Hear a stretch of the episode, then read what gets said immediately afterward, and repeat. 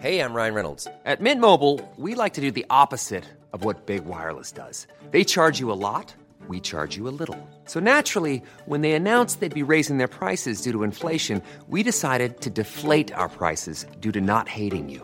That's right. We're cutting the price of Mint Unlimited from $30 a month to just $15 a month. Give it a try at mintmobile.com slash switch. $45 upfront for three months plus taxes and fees. Promo rate for new customers for limited time. Unlimited more than 40 gigabytes per month. Slows. Full terms at mintmobile.com.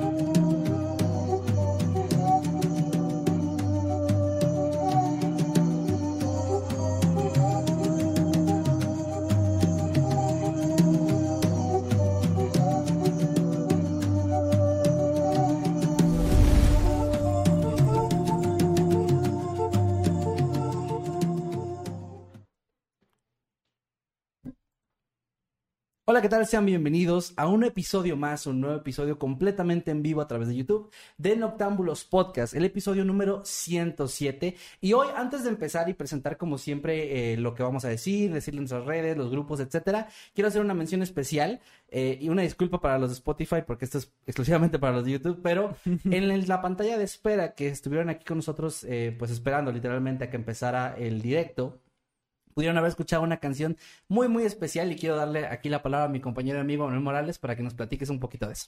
Muchas gracias, Kevin García. Buenas noches. Eh, bueno, la, la canción que escucharon hace un momento es una canción mía que se llama En la Oscuridad y la cual se ha usado durante muchísimo tiempo, casi 10 años, como la intro de nuestro canal de Mundo Creepy. Esta canción existe antes de que existiera Mundo Creepy, simplemente la decidimos utilizar como intro porque pues tiene esta aura como dice el título, medio oscura, ¿no? Ajá. Y pues se acaba de estrenar apenas, yo grabé un álbum hace, este año apenas, el, en marzo de este año fui a grabar por fin un álbum en, en un estudio profesional, así que tengo ahí un álbum ya con 10 canciones, han salido 3, esta es la tercera, y el próximo mes sale ya el álbum completo. Esta decidí que fuera el tercer sencillo. Y pues ahí la tienen ya para los que se preguntaban cuál era la canción del intro que durante años nos han preguntado. Durante años. Que cuál es, donde la escucho, pues ya hay donde escucharla. La pueden oír en Spotify. Me encuentran como Emanuel Morales, así nada más, el que está verificado.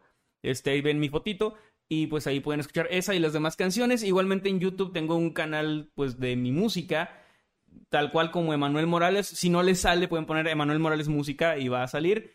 Y de hecho, el video oficial de esta canción se va a estrenar el próximo viernes. Todavía no sé la hora, yo les avisaré, pero el próximo viernes, si quieren síganme ahí en Instagram, aprovecho como arroba Manuel-Night para estarles avisando cuando pueden ver el video oficial. Les va a gustar mucho porque es un video que pues, tiene que ver. La canción habla de vampiros, así ya se los, se los digo. La canción habla de vampiros. Así que, pues, obviamente el video tiene un poco que ver con eso y yo creo que les va a gustar mucho. Excelente, pues bueno, si nos estás escuchando en alguna plataforma como Spotify, dice Apple Podcast eh, y todas las demás que, que llega este podcast ahí, pues pueden escucharla también en esas mismas plataformas, buscando a Manuel, ahí, ahí está su música también por si no saben de qué estamos hablando, porque, les repito, esto fue un poquito para los de YouTube, porque normalmente ponemos en la pantalla de espera en lo que la gente va llegando, revisamos que la transmisión esté bien, etcétera. Ponemos música, pues, de internet, o como medio random, que, pero que sea como de ambiente, y en este caso dijimos, ¿sabes qué? Vamos a ponerle Vamos a la canción. así, como si fuera la radio. Como si fuera la radio, güey. Justo y para, y para la gente que no la había escuchado, y obviamente la van a reconocer porque son seguidores de Mundo Creepy del canal, entonces saben, saben. Ojalá han oído. Esta es mi canción Sí. más escuchada, básicamente. O sea, Son toda la- millones de personas. ¿Podrías sumar todas las vistas de los videos que llevamos desde que ese, el Sí. intro se estrenó con tu música? Y técnicamente es la cantidad de vistas que tiene o de De escuchas. gente que ha escuchado el intro. De el la intro, canción, aunque sea. Pero bueno, eh, pues Por cierto, me, me disculpo contigo, Kevin, por la el alto reclamo de copyright que va a estar cayendo próximamente, pero Bueno, no, lo, no lo controlo yo. Ah, Ahí ponemos este, monetización hacia ti. Sí, no lo, no lo controlo yo. Voy a hacer lo posible para que no, no nos tumben el directo o algo así por copyright. ya es ya excelente. cuestión ahí como de, de, pues otras cosas administrativas que no manejo yo, pero bueno. Está muy bien, excelente, no te preocupes, no, no, lo, no lo tomo personal.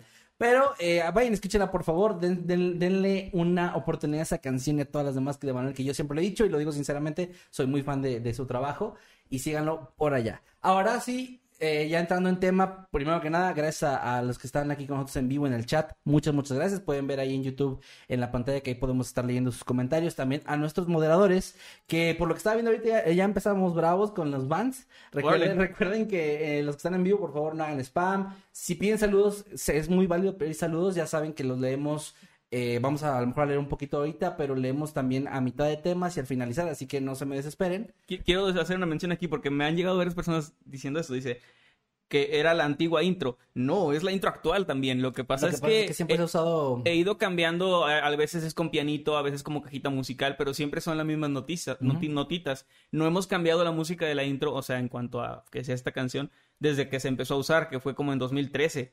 Pero sí, hay una parte que es, o sea, un- una intro la hicimos con como Piano, con cajita cajita musical y así. Ahorita es la actual también, entonces la pueden seguir oyendo y ya iba a abrir el hocico de más, pero bueno, continuemos. Bueno, lo que iba también con esto, por cierto, es que nos pueden estar eh, mencionando en Twitter con el hashtag Noctambulos Podcast. Vamos a leer algunos de sus tweets también. Obviamente, como siempre, los superchats ya están llegando varios, así que muchas gracias. No se me desesperen, saben que los leemos también ahorita, ahorita más adelante en el programa, los vamos leyendo para empezar pronto con los temas también que es a lo que vienen al final de cuentas. Y lo que iba a decir, también hoy nos pueden etiquetar en Instagram, como siempre con el hashtag Noctambulos Podcast y etiquetando nuestras cuentas, pero ya pueden usar, y ya lo comprobé yo, pueden usar ya la canción de En la Oscuridad que ya está para TikTok, para Instagram, para lo que ustedes quieran usarla, ya la pueden estar poniendo también. Ustedes ponen su historia, le ponen agregar música, ponen en la oscuridad, les va a salir una de Belinda, entonces le ponen espacio, no. Emanuel, La de Belinda se llama En la Obscuridad con B. entonces no les va a salir ese. Pero, Pero bueno, por cierto, con ese. es, la canción yo la escribí antes de que saliera esa canción porque me acuerdo que hice, le puse así el nombre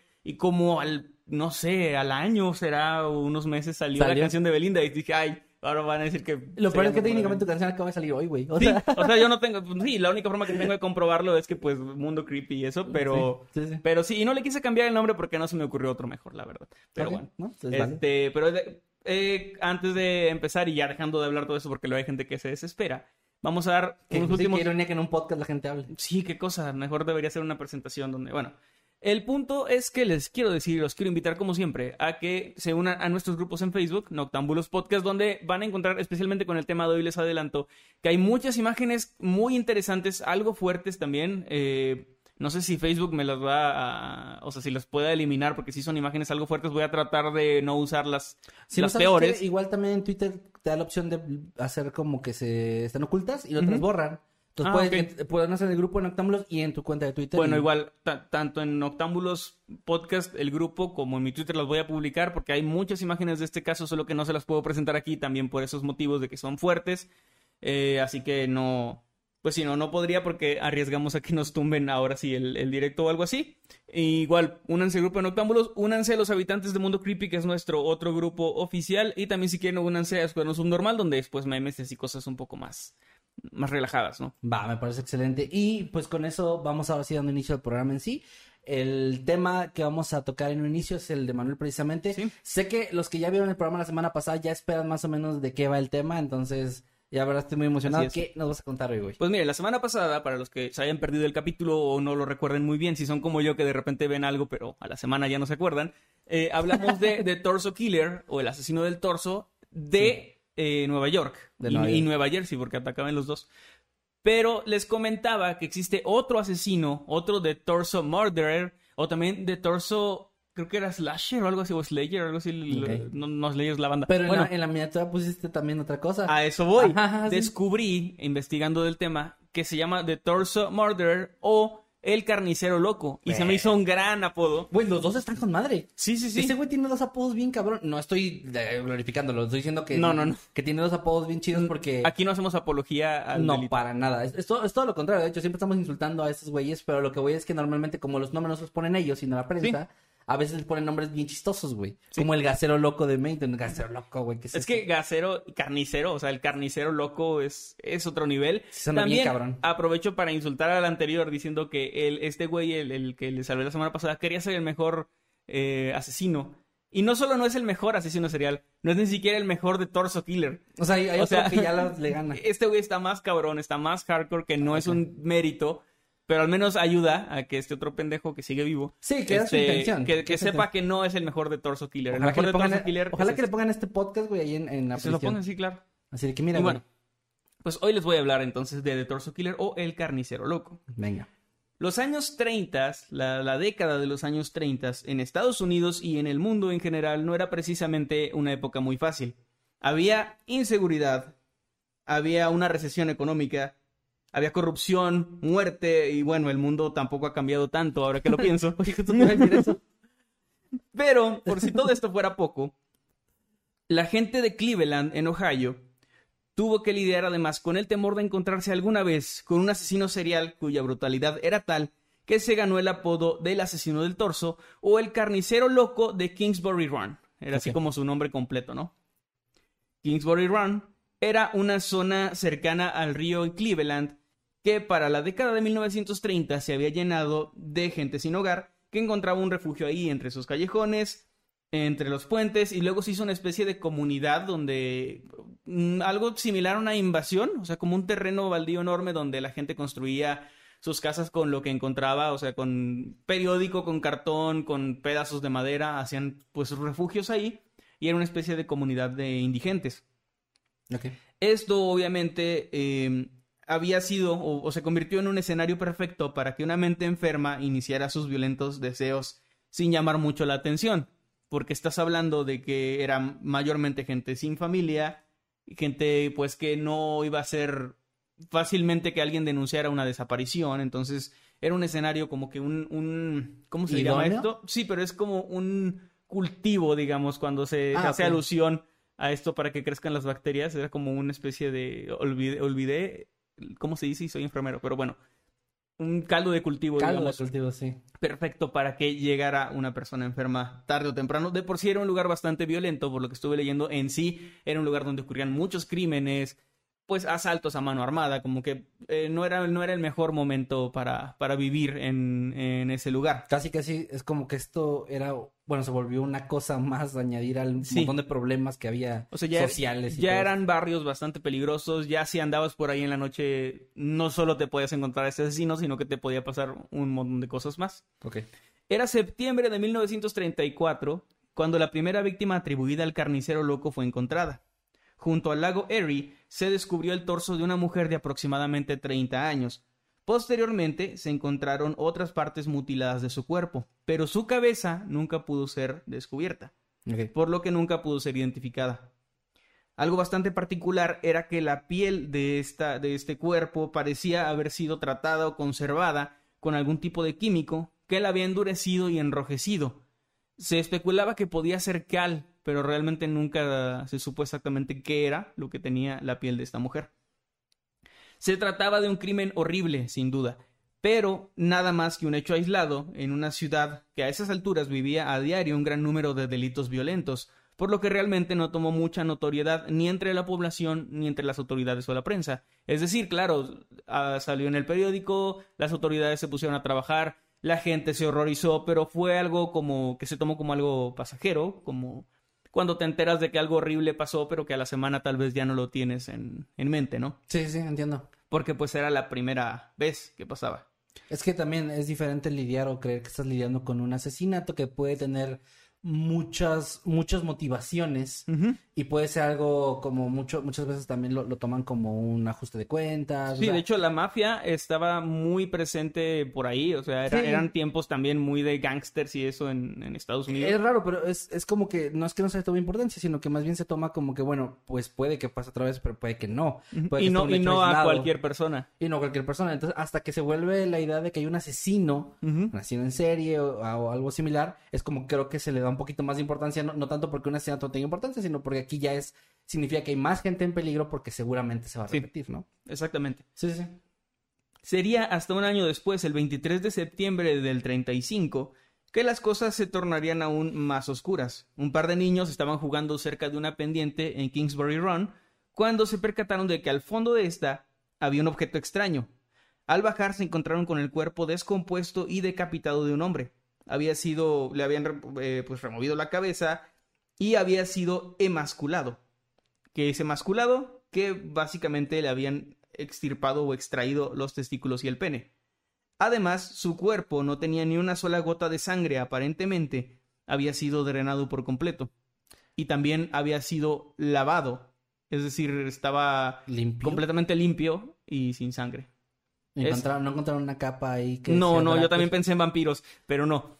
No, Eh, ¿sabes por qué? Es que ahorita que mencionaste lo de que encontraron el cuerpo ahí, me, me- o sea, siempre ya saben que eso pasa siempre aquí. Me acordé del episodio donde Homero, cuando el niño encuentra una cantera, precisamente el esqueleto, Hay- hay muchas- la cabeza de alguien. Y ahorita que dijiste eso de que el cuerpo drenado es también algo de los Simpsons cuando, en el capítulo De- de, de de Drácula, güey. Hay muchas referencias que haré a los Simpson próximamente, aquí las tengo anotadas. Ah, perdón. pero, pero no, no sobre este, o sea, no sobre este caso de, perdón, sobre este asesinato. Específico. más ajá. adelante porque hay ciertas cosas, pero es Claro. cierto, sí, también, también hay como que hay un paralelismo interesante. A tan solo 20 metros de este cuerpo se encontró, o- se encontró otro más que era también de un hombre en exactamente las mismas condiciones, solo que aparentemente había, o sea, los cuerpos tenían diferente fecha de asesinato. Ok. Había una diferencia ahí de varios días. Eh, en este caso, sus cabezas sí fueron encontradas, estaban enterradas cerca del lugar. También se encontraron los penes de las víctimas y se, de- se determinó, perdón, que el cuerpo de uno de los hombres, de aproximadamente 40 años, había sido tratado con el mismo químico que la mujer encontrada en el lago un año antes. Probablemente si no fuera por esto no habrían pensado en, relacionarlo. Y de hecho, más adelante creo que tocó ese tema, pero se cuentan en total 13 víctimas de este, de, de este asesino. Pero no se cuenta a la mujer del lago. Ok. En total serían entonces 14, pero por alguna razón las autoridades nunca quisieron como terminar de aceptar o de relacionar el primer caso. A pesar de esta similitud del Sí, a pesar de esto, probablemente porque fue el más lejano entre sí, los demás ya fueron como, como que se aceleró, digamos, el intervalo de, de tiempo, que también es algo muy común en los asesinos seriales, que en las primeras muertes suelen tomar más tiempo. Normalmente, no siempre, pero puede pasar que maten, se arrepientan y luego traten de ocultarse, de no hacer nada, y luego pasa el tiempo, ven que no pasó nada, ven que no los encuentran y, o entonces sea, les es gana. una especie de incentivo, güey. Sí, les gana como esta, otra vez esta compulsión de matar, o depende, obviamente depende de- del caso y depende de la persona y del perfil psicológico, pero sí es muy común que se empiecen a acelerar y que empiecen a tomar más confianza y empiecen a matar pues con mayor frecuencia. Es una especie de patrón común. Sí. Que, que, que normalmente cuando ya se sospecha de que es un asesino en serie y que empiezan estos asesinatos en un corto periodo de tiempo, se descubre que no fue la primera vez, el primero que se descubre, ¿no? Es el Sí, de primero hecho, que se en, el, sospecha. en The Torso Killer de la semana pasada, les mencionaba que ah, la gente, las, perdón, las autoridades comenzaron a sospechar de que había un asesino serial a finales de los 70 cuando esta persona había matado por primera vez a finales de los 60 casi pues sí, 10 años antes. Sí. Entonces eh, era precisamente por la frecuencia y las similitudes. Era mucho más complicado encontrar similitudes con un caso de hace 10 años que con uno de hace un año o de hace meses. Sí. Y en la misma área. Bueno, uno de los cuerpos pudo ser identificado. Era Edward Adrasi, un joven de 28 años, en la flor de su juventud. Cuando tienes 28 años es eres súper joven, Mm, eso lo agregas. her- hermoso. Y eh, él tenía fama de siempre meterse en problemas en barrios conflictivos. Él mismo había contado a algunas personas que la mafia lo buscaba por haber apuñalado a un hombre de origen italiano y que pues querían ajustar cuentas con él.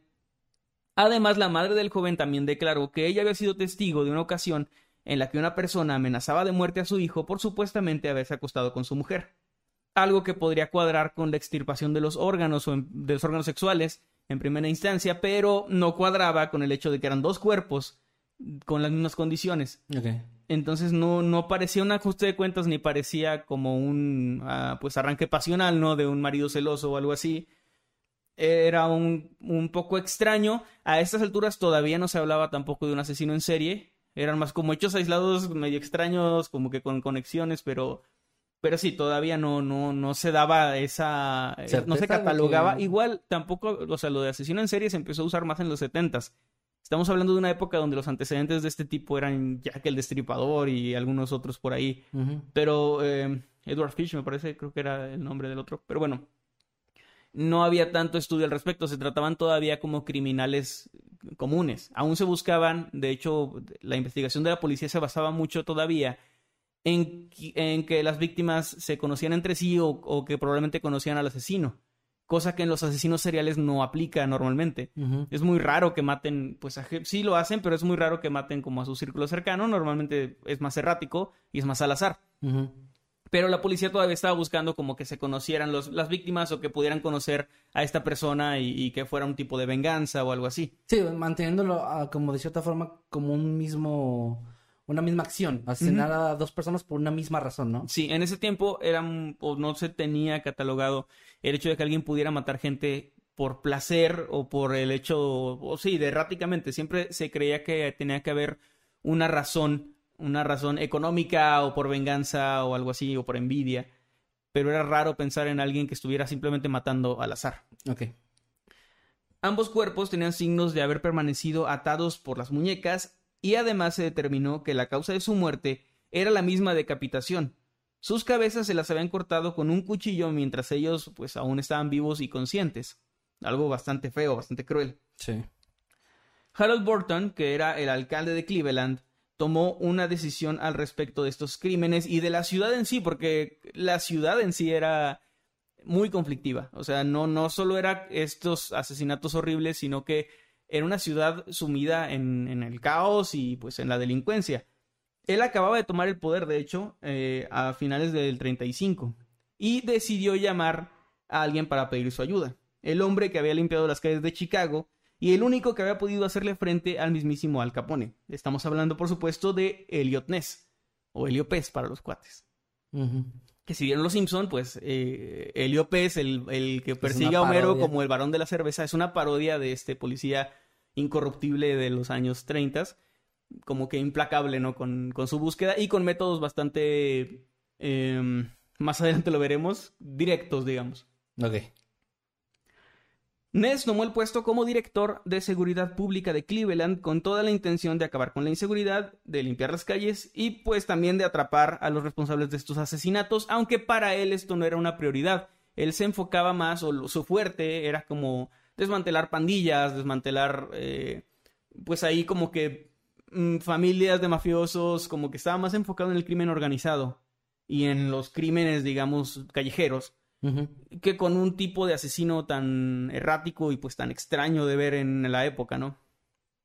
Aún así, pues él tomó el cargo y comenzó pues a, a tomar ciertas medidas y a hacer investigaciones. Esta vez, perdón, me, me brinqué el párrafo. Poco después de que Ness tomara el cargo, un nuevo cuerpo fue encontrado en estas mismas condiciones. Esta vez no fue en Kingsbury Run, sino en el centro de Cleveland, que Kingsbury Run, por si no, no sé si lo expliqué o no ha quedado claro, pero es como un barrio al medio a las afueras, Ok. que estaba cerca del río, no, no, no tal cual en el centro de Cleveland, pero sigue siendo parte de la ciudad. Ok. Ujú. Cerca de una carnicería y dentro de una cesta entre la nieve se encontraron las partes eh, del cuerpo desmembrado de una mujer. Al principio quienes transitaban por ahí lo confundieron con carne de la carnicería cercana, pensando que alguien podría haber olvidado ahí sus compras, porque solo se veían como pues pedazos de carne en una cesta. Los restos fueron identificados y a pesar de que la cabeza, al igual que en los otros casos, pues no había aparecido y había sido removida del cuerpo, pudieron determinar que se trataba de Florence Polillo, una mujer de 42 años con antecedentes de prostitución. La, eh, la causa de muerte era nuevamente la decapitación. Ella estaba viva y consciente cuando le empezaron a, a arrancar la cabeza. Unos días después, detrás de una casa abandonada, se encontraron más partes del cuerpo de Florence, pero nunca su cabeza.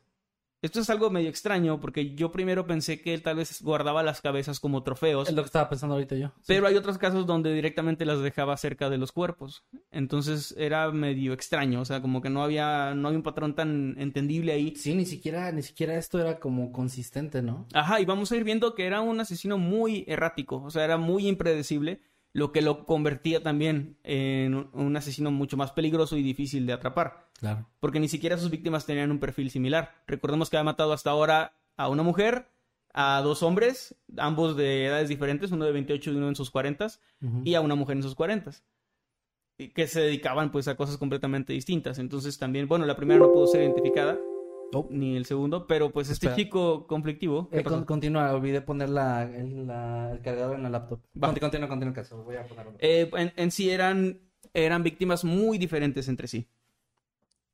Menos de una semana después, un par de niños que estaban pescando en el río Kingsbury se encontraron con un pantalón de hombre que estaba envolviendo una cabeza humana. Y eso es lo que les decía. Al día siguiente, el cuerpo decapitado de este mismo hombre se encontraría desnudo casi al frente de las oficinas de la policía, en una clara burla hacia las autoridades. Este hombre también había muerto decapitado y eh, no tenía ni una gota de sangre. A pesar de que el cuerpo del hombre tenía varios tatuajes y que la imagen de su rostro se difundió en los medios, nunca pudo ser identificado. Se especulaba que podía ser un, marino por los tatuajes, que era algo como muy común que, que ocurriera. Hoy en día es como que cualquiera puede tener tatuajes, pero en aquel momento era mucho más común que siendo marinero los tuvieras. Estos tatuajes, algunos tenían incluso nombres de personas. Eh, eso no lo incluía aquí, pero lo recuerdo. Y aún así no se pudo identificar, no, no supieron quién era esta persona y pues se quedó como el hombre tatuado, así lo, lo clasificaron, ¿no? Ok. Curiosamente, fue hasta el hallazgo de este último cuerpo que la prensa comenzó a alertar a la población sobre la presencia de un asesino en secuencia que, para hacerlo todavía más peligroso, no tenía un perfil de víctima en particular. Es decir, podía matar tanto a hombres como a mujeres. Lo único que, que se sabía hasta ahora es que no había matado niños pero básicamente siendo un hombre adulto de cualquier edad de una mujer adulta, estabas en peligro viviendo en Cleveland. Y así fue como la misma prensa lo bautizó como el asesino del torso o el carnicero loco de Kingsbury Run. La gente entró en un estado de paranoia, obviamente, pues no se sentían seguros en ningún sitio. El mismo Ness se sentía rebasado por este caso, pues nunca en su carrera había tenido que lidiar con un criminal de características tan erráticas y tan impredecible.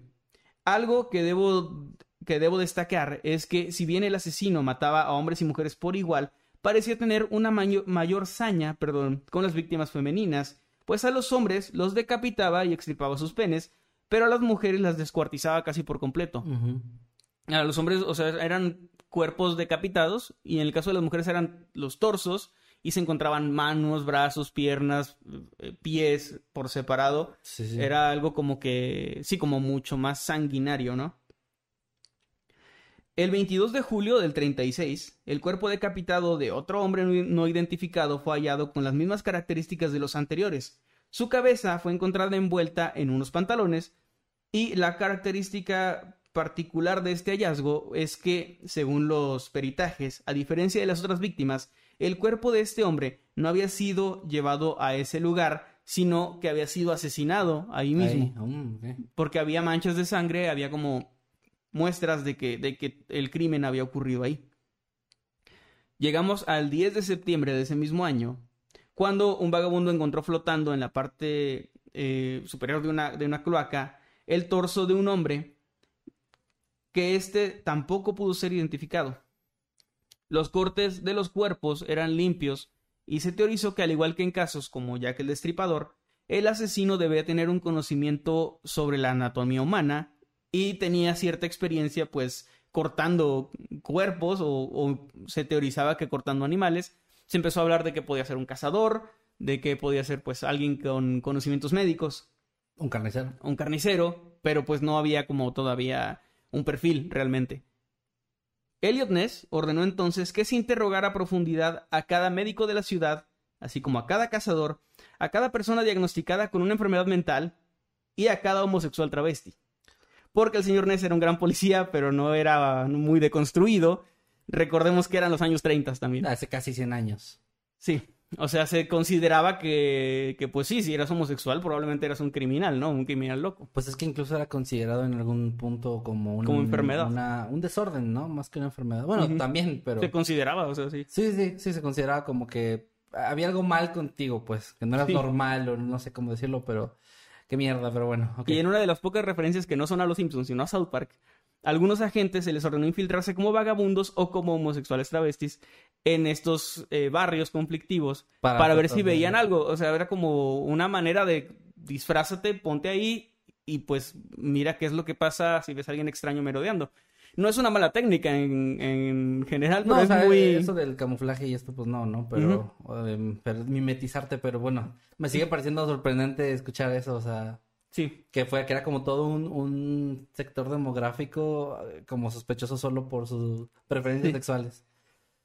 Y bueno, eh, se Vamos, infiltraron perdón, en la Lo zona. digo más que nada porque ni siquiera tiene que ver el caso con algo No, no hay- relacionado a... No hay nada, no hay nada que... que- O sea, que te dé un indicio de que puede tener algo que ver con una que preferencia alguien, sexual. o sea, que alguien, un testigo hubiera dicho, yo vi a, a un hombre, no sé, de esta apariencia o que estaba vestido de cierta forma. No había nada de eso, simplemente era como los prejuicios y ya. No, no había nada más que eso. Eh, hicieron esto de, de infiltrarse, de estar ahí por la zona, de tratar de... Estaban en los lugares que frecuentaban las víctimas que hasta ahora se conocían que habían sido identificados, como que sabían que se movían por ciertos bares, por ciertos lugares, pero no funcionó, no, no hubo, o sea, esto no llevó a nada, no encontraron absolutamente nada. Se realizaron más de mil interrogatorios a todo tipo de personajes de la ciudad. Había varios sospechosos y entre ellos, eh, no incluía a todos porque es una lista bastante extensa, pero entre ellos había una persona a quien se le conocía como The Chicken Freak pues gustaba de contratar prostitutas para que éstas se desnudaran frente a él. Y luego decapitaran pollos mientras él miraba y se masturbaba. Ok. The Chicken Freak le llamaban. Una El- leyenda en Cleveland. Freak es como loco. El bueno, loco de los Es que pollos. no es como loco, es más como raro, porque... Sí, como el raro de los pollos. Ajá. Pues freak era una palabra también, eh, o, o creo que aún puede ser como muy despectiva, ¿no? Como para alguien Sí, sí, sí, muy sí. raro, no sé. Sí, sí, sí. Y bueno, eh, obviamente entenderán por qué sospechaban de él, pero realmente no había, no había algo que lo Me vinculara. parece un poco prejuicioso también sospechar de un güey que tiene fetiches raros nada más. A ver, El güey de los fetiches raros. el güey de... Sí, estaban sospechando de, Es que, de o sea, Elementor. me imagino a Elliot Ness en la calle con la gente pasando y diciendo, ¿tú eres el carnicero loco? No. ¿Tú eres el carnicero loco? No. ¿Tú eres el carnicero loco? No, pero contrato prostitutas para que se masturben, y me- perdón, que para que yo me masturbe mientras ellos decapitan pollos. No es el carnicero, pero está Pero loco. está loco. sí, Llévenselo. Sí, y sí, sí, y sí. Básica- básicamente, Sí, sí, eso fue. Güey, es que perdón, pero ya me imaginé el, el meme de Elementor. Sí, el de los Que- fetiches raros. que Llega el güey de, de, decapita esa gallina, ese pollo. ¿Qui- pollo. ¿Quién decapita un pollo frente a mí? Sí, sí, sí. Ay, güey. Bueno, Bueno, ok. Durante 1937 y 1938 más cuerpos fueron encontrados, sumándose pues cada vez más y más víctimas. A veces solo se encontraban piernas o brazos, a veces la parte superior del torso, muy rara vez se encontraban las cabezas. Otra característica que las autoridades notaron es que frecuentemente el asesino envolvía partes de estos cuerpos de sus víctimas en periódico. Estos periódicos correspondían siempre a la fecha en la que se había cometido el asesinato. Este asesino también tenía un perfil como muy narcisista. Era un asesino al parecer muy inteligente y que le gustaba jugar con la policía. Esta parte, dejando de lado todo lo de cosas, digamos, más eh, de codificar códigos y eso, me recuerda un poco al Zodíaco. Ah, que era como que esto de burlarse de la policía, de esto de dejar cuerpos cerca de, de donde estaba, o sea, de las oficinas de la policía, eran como medidas medio arriesgadas, eran riesgos que no tenían sentido más allá de que fueran una burla, de sentir que era muy inteligente, ¿no? Sí. Pues sí, de estar, de estar ahí jugando con las autoridades. Su sadismo con cada víctima parecía ir en aumento, pues sus métodos evolucionaban en prácticas cada vez más horribles, como el sacar todos los intestinos del cuerpo de alguien. En otra ocasión se encontraron objetos, creo que era la tela de un de la parte interior de un bolsillo introducida en el ano de una de las víctimas. O sea, era así como cosas ya mucho más eh, pues ¿Raras? sí, con más saña, digamos. Sí, qué Eh, de hecho, esto, esto último, hizo que las, las autoridades se fueran más o, confirmaran que lo más probable es que sus motivaciones pudieran ser de carácter sexual.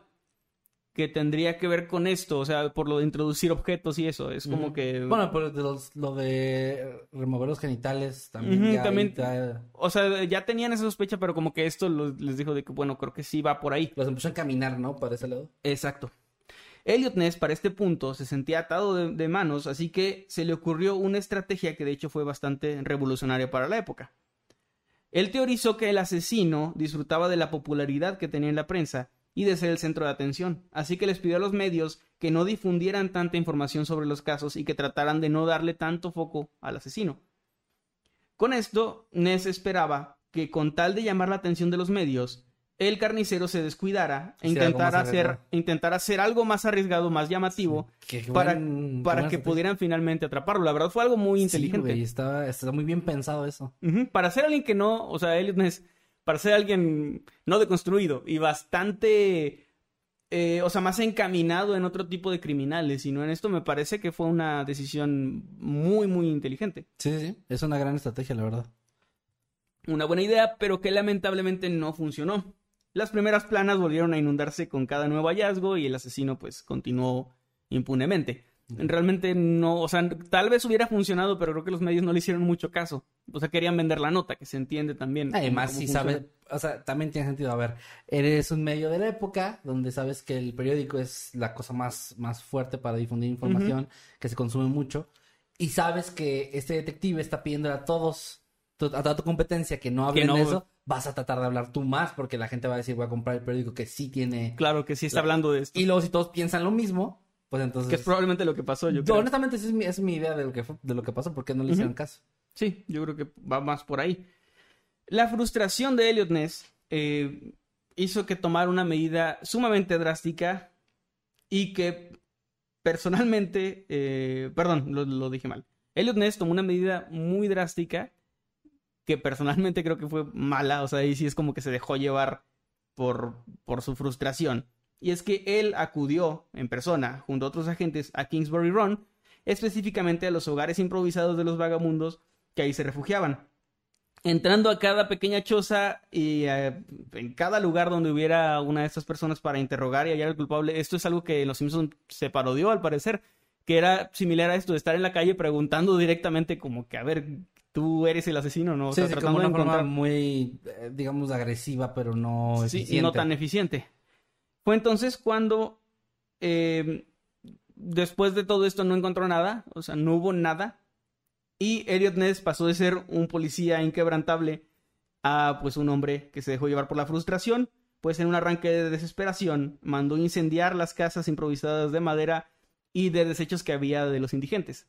No con ellos dentro, pero mandó Ah, pero ahora todo. sí está asumiendo que tenía que ser un indigente cuando Sí. no, el- en ninguna Cuando el perfil de- iba más como alguien con mucho conocimiento de... O sea, con una profesión me refiero. ajá, sí, sí, no es sí. como que los indigentes no tengan conocimiento, pero no, me pero refiero a a- que... además con los medios de poder eh, cuar- descuartizar un cuerpo, güey. si o tenía un lugar donde pudiera hacer eso, no- no tenía eso, herramientas. sí. Ajá, sí, sí. sí. O sea, parecía más una persona con, pues, con casa propia, con herramientas propias, probablemente una persona estudiada. Entonces no... Sí, esto, esto fue muy estúpido. Sí, fue algo muy estúpido del, del señor Ness. Eh, de ahí lo, lo apodaron el monstruo del lago Ness. No, no es cierto, no, no es cierto, nada, nada que ver, perdón. Qué mamada. Y esa fue la historia del De monstruo del ahí lago se, se, se, se avergonzó tanto que se fue a Sí, se Escocia. exilió al, al lago. A Escocia y se metió en un lago y ya. Sí, ok. Es canon, gente. Es Bueno, canon. eh, algo, este, esta acción, a pesar de que sean los años 30 y todo eso, no le pareció nada bien a la población, ni a la prensa, ni a sus colegas, quienes lo vieron pues como, como una persona desesperada y que no, o sea, que no, no había hecho nada realmente, no había logrado un avance, sino que estaba haciendo cosas bastante Cuestionables. pues sí, o sea, eran métodos cuestionables muy, muy, muy ineficientes además, porque ni siquiera sirvieron absolutamente de nada. Me gustaría decirles que esta historia tiene un final feliz, o que cuanto menos es satisfactorio, pero no. Los crímenes simplemente se detuvieron en 1938. Elliot Ness siguió con las investigaciones y muchos especulan que este caso de hecho ah, lo acabó deteriorando tanto física y emocionalmente como mentalmente que para 1942 él dimitió de su cargo. Esto tras haber sufrido un accidente automovilístico mientras conducía en estado de ebriedad. Mm. El hombre que había encabezado la lucha contra el alcohol durante la prohibición vio como su carrera y su reputación pues terminaban de ser sepultadas con esto. Dimitió de su cargo, nunca pudo encontrar al asesino y pues eh, después de eso se retiró a, a Washington, luego trató de postularse como alcalde de, de Cleveland, no era una muy buena opción, este, así que Y luego, no llegó y a nada. ahí donde andaba incendiando casas Sí, vagabundos. les prometo incendiar más casas, dijo. Pero bueno, esto sí dicen, o sea, quienes lo conocieron dicen que sí se deterioró mucho, o sea, como que él era, para empezar, una persona acostumbrada a hacer su trabajo eficientemente y a encontrar a los culpables y todo. Y esto fueron años donde no, no logró ni siquiera avanzar un poquito en el caso. Así que sí era como una frustración, también algo de ego probablemente, Claro. que Elliot Ness pues terminó eh, exiliándose, digamos, ya retirado y, y nunca pudo quitarse el peso de no haber encontrado al asesino del torso. Qué, qué cabrón. Oficialmente nunca se pudo vincular a ningún sospechoso con los crímenes, aunque había uno en particular que personalmente estoy convencido en más de un 90% de que se trataba del famoso carnicero. El del pollo. No, Ah. no, no, no. David Coles, el jefe del laboratorio donde se había realizado las pruebas de los cuerpos, estaba convencido de haber encontrado al asesino. Él se había involucrado en el caso de manera personal y había realizado su propia investigación, él por su cuenta, digamos. Y fue así como llegó hasta un hombre llamado Francis Edward Sweeney. Se trataba de un médico que había participado en la Primera Guerra Mundial. Había perdido a sus padres siendo muy niño, aún así pues había, había terminado sus estudios como cirujano.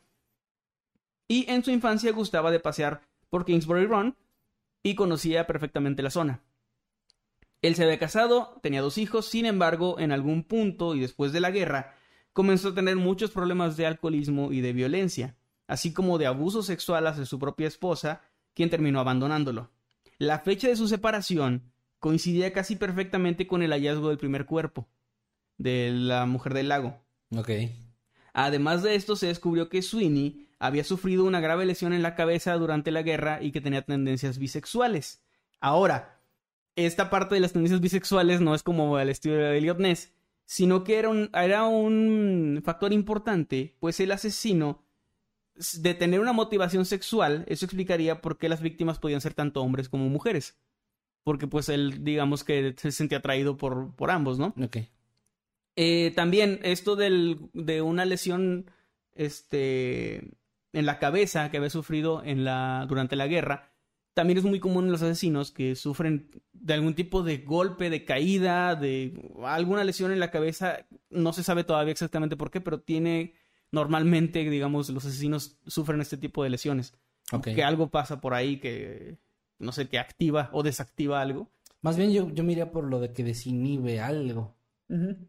O sea, quita algo, algo en la cabeza que no nos permite, pues a lo mejor hacer algo tan fácil como asesinar a una... O sea, Pues sí. hacer de forma fácil o sencilla para nosotros poder asesinar a una persona sin sentir esa culpa, que también tiende a ser una característica recurrente en los asesinos, ¿no? La falta de empatía. Sí, sí, totalmente.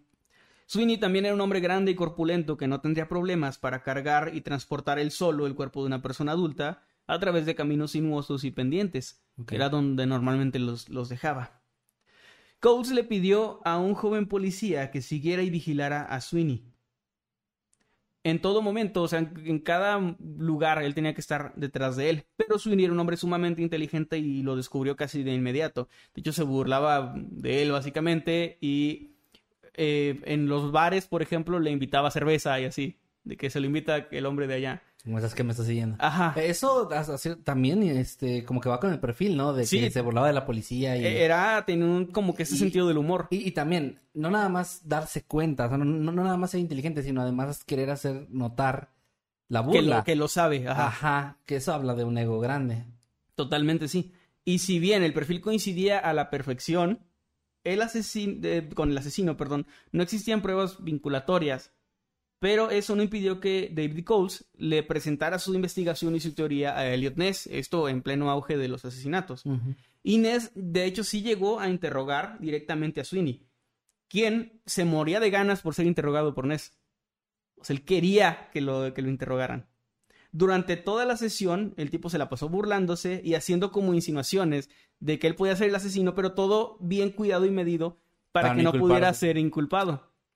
Hacía como comentarios. Me gustaría ver como la transcripción de esto, si es que existe, porque solo encontré que era eso que se burlaba, que hacía comentarios y que, que, que Elliot Ness estaba así. Me- me- no puedo dejar de imaginar algo tipo Batman y Joker.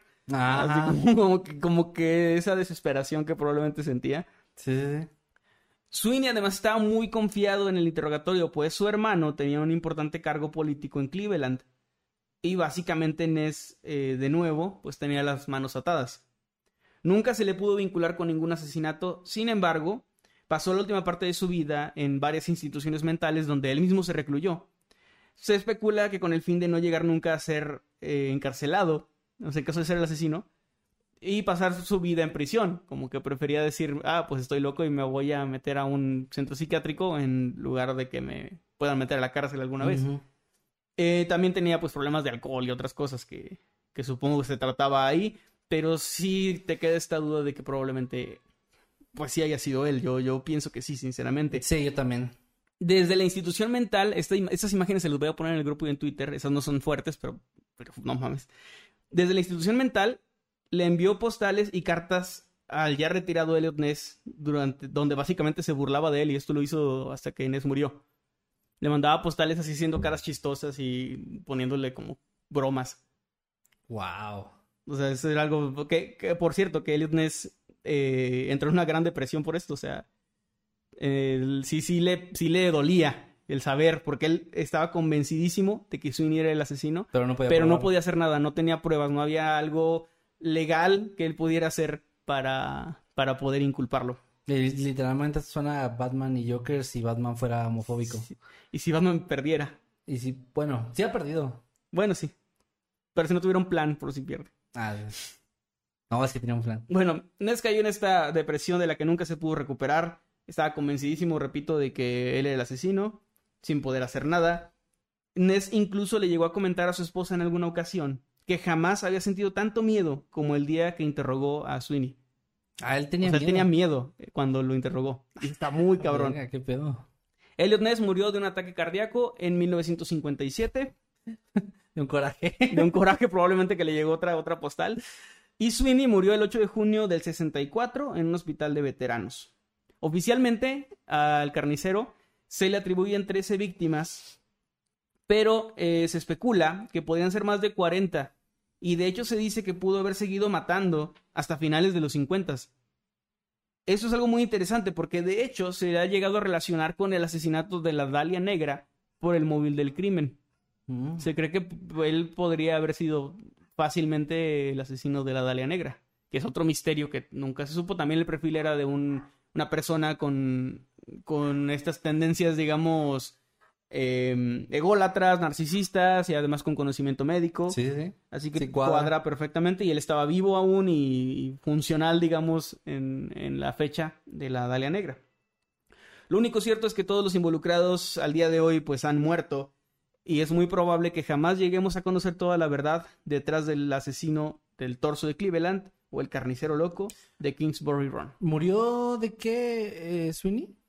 Sweeney murió de... O, o sea, de causas naturales. sí, o- parece, o sea, no, no encontré como una causa así. Fíjate que la única cosa que me resuena bastante es que no haya confesado al final, porque siento que por todo lo que mencionas, suena a alguien que al final, sintiendo que ya está a punto de morir, confesar, confesaría de, Pues sí, pues sí era yo. Sí, ¿verdad? o sea, todo digo, el tiempo fui yo. Está tratando, digo, parece, digo, me da la, la impresión de que es alguien que, te, que querría irse con el título. Sí. Querría irse con esa satisfacción de enfermiza de, de- de que sepan el reconocimiento, más bien. No sé, pero a lo mejor no sabe que se va a morir, güey. También. Puede ser, eh, la verdad no, no, no estoy seguro. Pero eres de güey. O sea, mi veredicto es que él era. O sea, yo creo que sí. ¿Sabes? Ese es el tipo de cosas que, que te hacen darte cuenta cómo el, el si- el sistema legal en, en cualquier país y, e incluso en cualquier época eh, tiene este pedo de que, o sea, es que legalmente no puedes hacer nada en contra de él por más que sea obvio. Y está bien, porque si no, o sea, si no Sí. podría darse un mal uso, que de por sí ya se le Que ya se le ha hecho.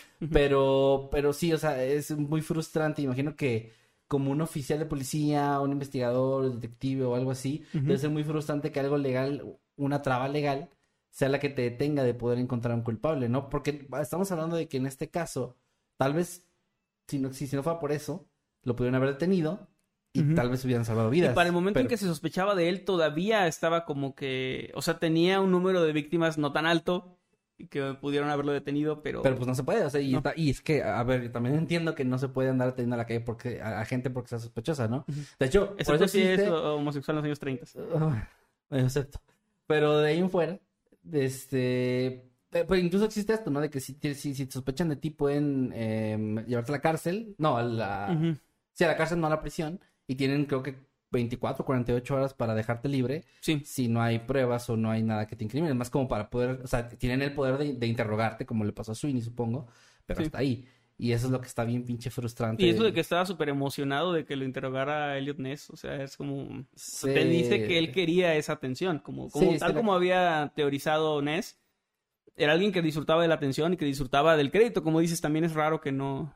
Es cierto que es raro que no, no confesara o, o dijera algo. Sí.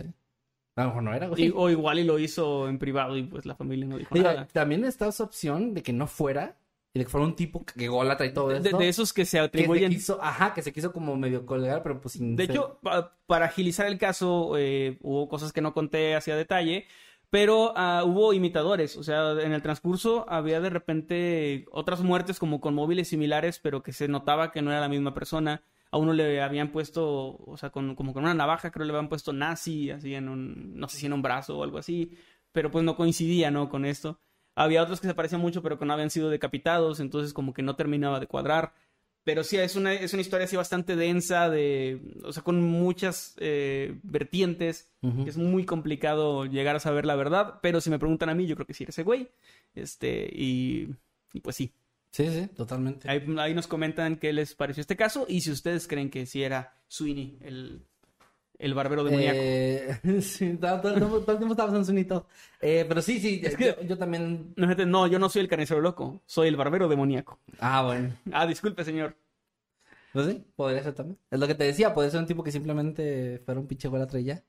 Sí. Pero bueno, qué gran tema, güey, la verdad. ¿Con eso termina tu tema? Sí, ahí, ahí termina. Excelente, igual. Ahí quedó. Igual estaría excelente que la gente acá, ya sigan tramos los calaveritos por acá. Este, que los que están ahorita en el chat o si nos están escuchando en una plataforma digital, pueden comentarnos en redes sociales, les recordamos con el hashtag Noctámbulos Podcast o les- nos pueden eh, también etiquetar en Instagram alguna historia a Emanuel y a mí como arroba Emanuel-Night, arroba Kevin Maskerman o arroba Mundo Creepy Oficial. Eh, ¿Qué opinan de este caso? Si ustedes creen que sí era Sweeney. De hecho, igual voy a dejar aquí un, en el chat una encuesta rápida. Eh, si quieres remar mientras.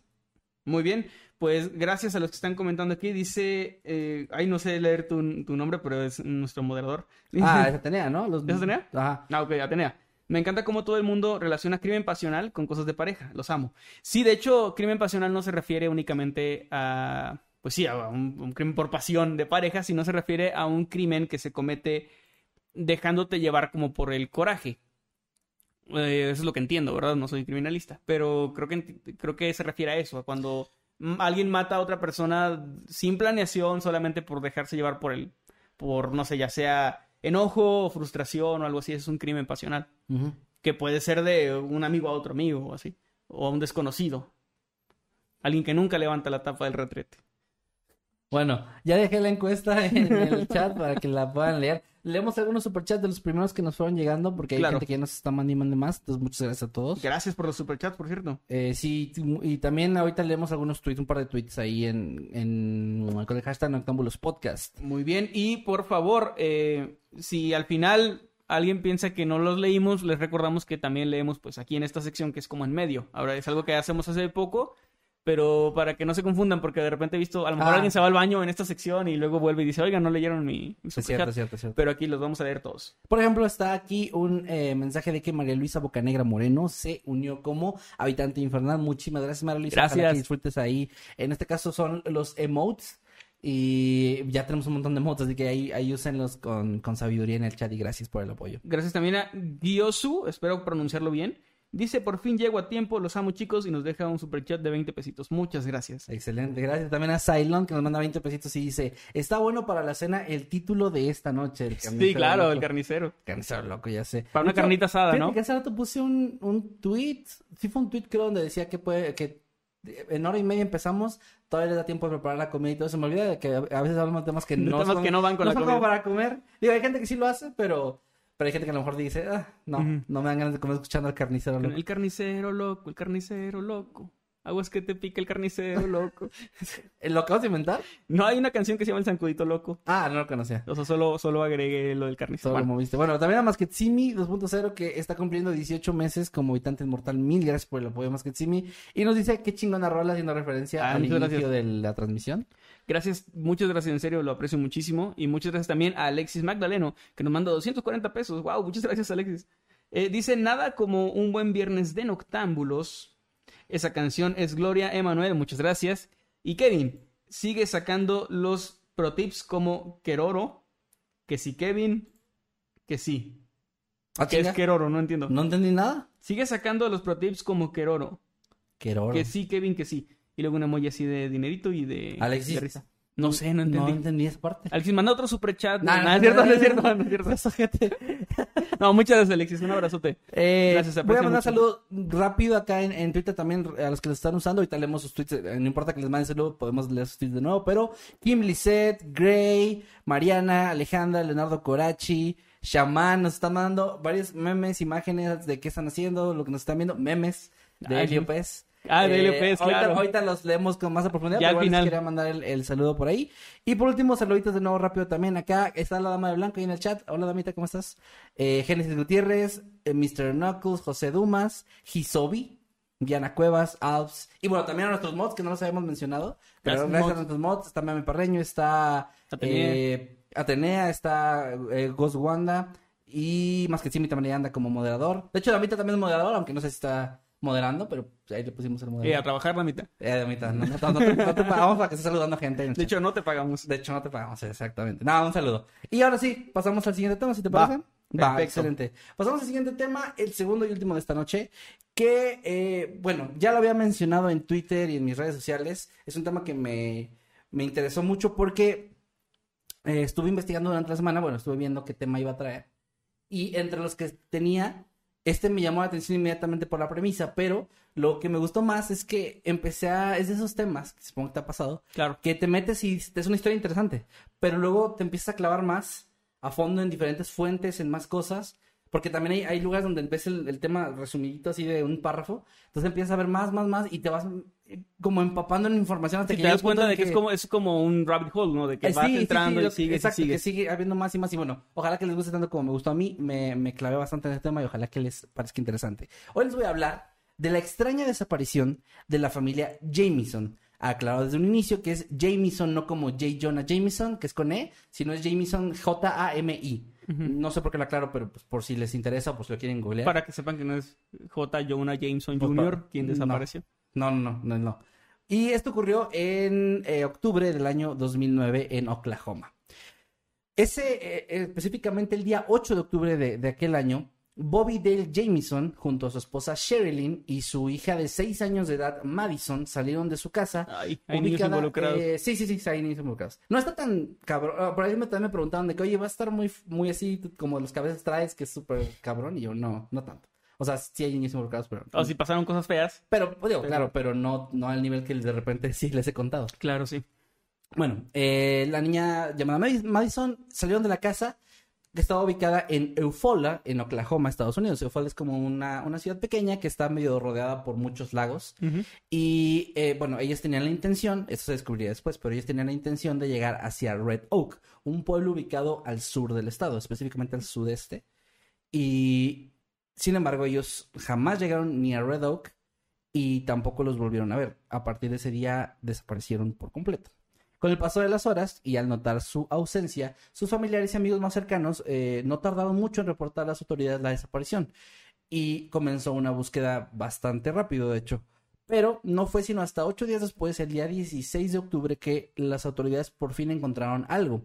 Fue una camioneta, la camioneta de la familia, una pickup, que estaba estacionada a un lado de la carretera en el condado de Latimer, a una corta distancia hacia el sur del pueblo de Quinta. Ahora estoy dando muchas ubicaciones, pero les voy a explicar para que me entiendan cómo está esto.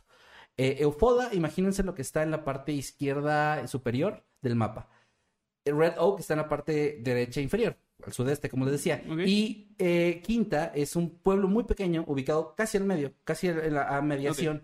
Y de hecho investigué en, en Google Maps la ruta, la ruta ideal para llegar en- de Eufoda a Red Oaks y precisamente pasa por Quinta.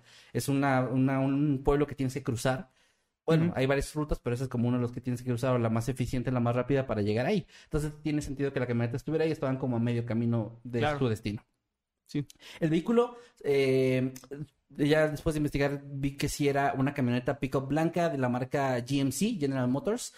Se encontraba a unos 50 kilómetros más o menos de la casa de los Jameson. O sea, esta la, la, distancia. Y al inicio las autoridades creyeron que tal vez había sido robada y la había sido dejada ahí por alguien, pero esta teoría duró muy poco porque no tardaron mucho en encontrar dentro de la misma algunos objetos, algunos indicios de que había pasado realmente algo mucho más extraño o, o- o algo mucho más oscuro. Pues dentro encontraron, eh, por ejemplo, los teléfonos celulares tanto de Bobby como de Sherilyn, las llaves de la camioneta, las encontraron dentro, un rastreador GPS, las billeteras e identificaciones de los dos adultos y yo creo que la pista más importante encontraron una bolsa que estaba oculta debajo del asiento del piloto, la cual contenía 32 mil dólares en efectivo. Ok. Eh, y de nuevo, repito, o un poco oculta. Incluso pudieron encontrar dentro... Que está, está ah, raro, o sea, viajar en carretera con una cantidad tan grande de efectivo. De Es hecho, raro, de o sea, hecho, obviamente no es común. Se empezó a, a interrogar a, a muchos conocidos y familiares de, de los de la familia y ellos mencionaban que pues esto era extraño, o sea, no es como que tuvieran de hecho ambos no estaban trabajando en ese momento.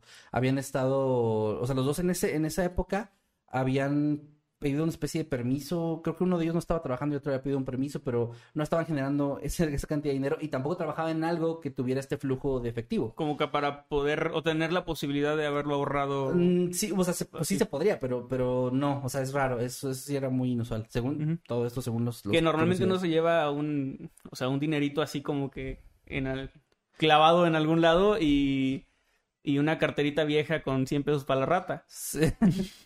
Sí, más o menos. básicamente. Eh, aunque sí hay una, hay una especie de explicación, esto nunca lo vi en la investigación, esto es más una, una, una explicación que yo le doy, y es que... Era bueno, su ropa de lavandería. No. no, pero es que más adelante en la historia, esto lo pensaba decir más adelante, pero no importa, lo adelanto. Este, descubrieron que ellos estaban planeando en el condado de Latimer, que Ufold está un poquito fuera de ese condado, eh, y precisamente cerca de Red Oak comprar una propiedad. Ahora, no, no, no creo que hayan, no podrían conseguir una propiedad en 32 mil dólares, me parece algo barato. Pero, pero tal vez podría tener que ver con esto, aunque realmente más adelante les voy a ir dando información que los va a llevar seguramente igual que a mí y a las autoridades en ese momento por un camino completamente diferente. Ya, ahorita lo dejo Ok. como una pista importante nada más. Y encontraron otra cosa importante que, bueno, no es no para el caso, sino como algo que destacó mucho de este caso, que fue eh, encontraron a Macy, que es el perrito, bueno, la perrita de la familia, que se encontraba apenas con vida al borde de la inanición. Llevaba varios días ahí encerrada. pobrecita. Sí, era- Oye, sobrevivió. sobrevivió, güey. Fue como casi un milagro que sobreviviera porque por el tiempo que llevan desaparecidos, ¿no? Y, y que la camioneta la habían encontrado apenas en ese ese Supongo día. que no hace tanto calor por ahí, porque el mismo calor en un día Es- te, es- te esto- mata. Pues mira, no creo, no sé las condiciones climáticas de Oklahoma, alguien que me diga si es de ahí o han estado por ahí, pero por lo que estuve revisando el mapa, te hay muchos lagos cerca, hay bosques, no Mm. parece una zona muy árida, entonces... Sí. de- ah, bueno, de hecho también eso es un punto importante para el caso. Que una de las teorías que se manejó en, cierto momento es que tal vez ellos eh, ahí eh, se habían bajado por alguna razón y se habían llegado a perder o, o se había, o que el clima les pudo haber hecho al- algo como in- insolación o algo similar. Pero no, o sea, revisaron las condiciones climáticas de esas fechas y no, na- nunca hubo un clima extremo, Sí. ni de lluvias extremas, ni, ni calor o sol extremo, nada. Entonces también eso explicaría por qué la perrita sobrevivió. Ahora sobrevivió sin comer y sin tomar agua, entonces eso es lo más impresionante, creo. Pero bueno, la encontraron ahí también. ¿Cuántos días habían pasado, perdón? Ocho desde la Sí, desaparición. es mucho para sobrevivir. Ocho desde la desaparición, quién sabe cuántos desde que estaba sola también, pero bueno, quién sabe. Eh, ahora, la presencia de estos objetos personales, como la cartera, las llaves, etcétera, llevó a los investigadores a teorizar que ellos no habían abandonado este vehículo por cuenta propia. Es decir, es, sería extraño que dejaran tantas cosas ahí si pensaban ir y regresar rápido, sobre todo las llaves, porque no se las llevarían. Sí. Era como de lo más extraño. Eh, pero la gran cantidad de dinero que portaban, cosa que, como te había dicho, los familiares decían que no era usual o que no tenía una, ex- una explicación, los llevó a sospechar que tal vez estaban involucrados en alguna especie de actividad ilícita, eh, específicamente la compra o venta de drogas. Porque en esa zona, en el condado de Latimer, eh, hay, hay un- una parte donde hay unas montañas muy conocidas, como las montañas San Semboa, algo así, que tienen esa fama de que muchas personas, muchos grupos criminales van ahí a, a realizar este tipo de, de tratos o de compra y venta y también se llegaron a encontrar eh, laboratorios de metanfetaminas ahí eh, que los lo- usaban esas zonas como aisladas de las montañas para ir ahí a, a cocinar meta y todo esto. Entonces era una zona con una una reputación bastante negativa en esos temas y pues también era por ahí el indicio de que podría tener que ver esta cantidad tan grande de dinero.